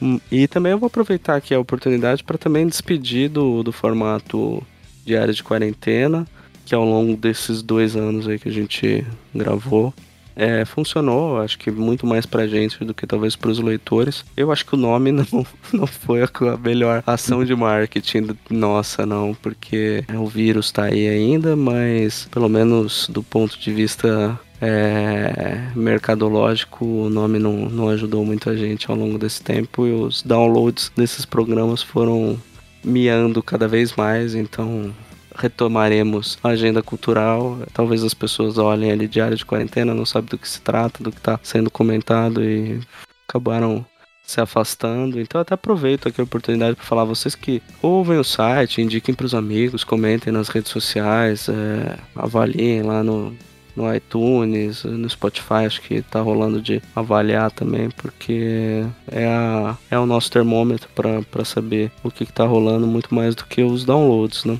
Mas acho que é isso. Que vocês tenham uma boa passagem de ano aí. Acho que é isso. Vocês querem comentar alguma coisa? Passar algum recado? Se vacinem. Ah, sim. Dose de reforço tá aí. Muita gente já tá em tempo. Aproveitem. É. Não deixem de se vacinar. Inclusive, deve estar tá rolando campanha nacional aí também de gripe. Jackson, algo além? Acho que é isso. Só reforçar o que vocês falaram.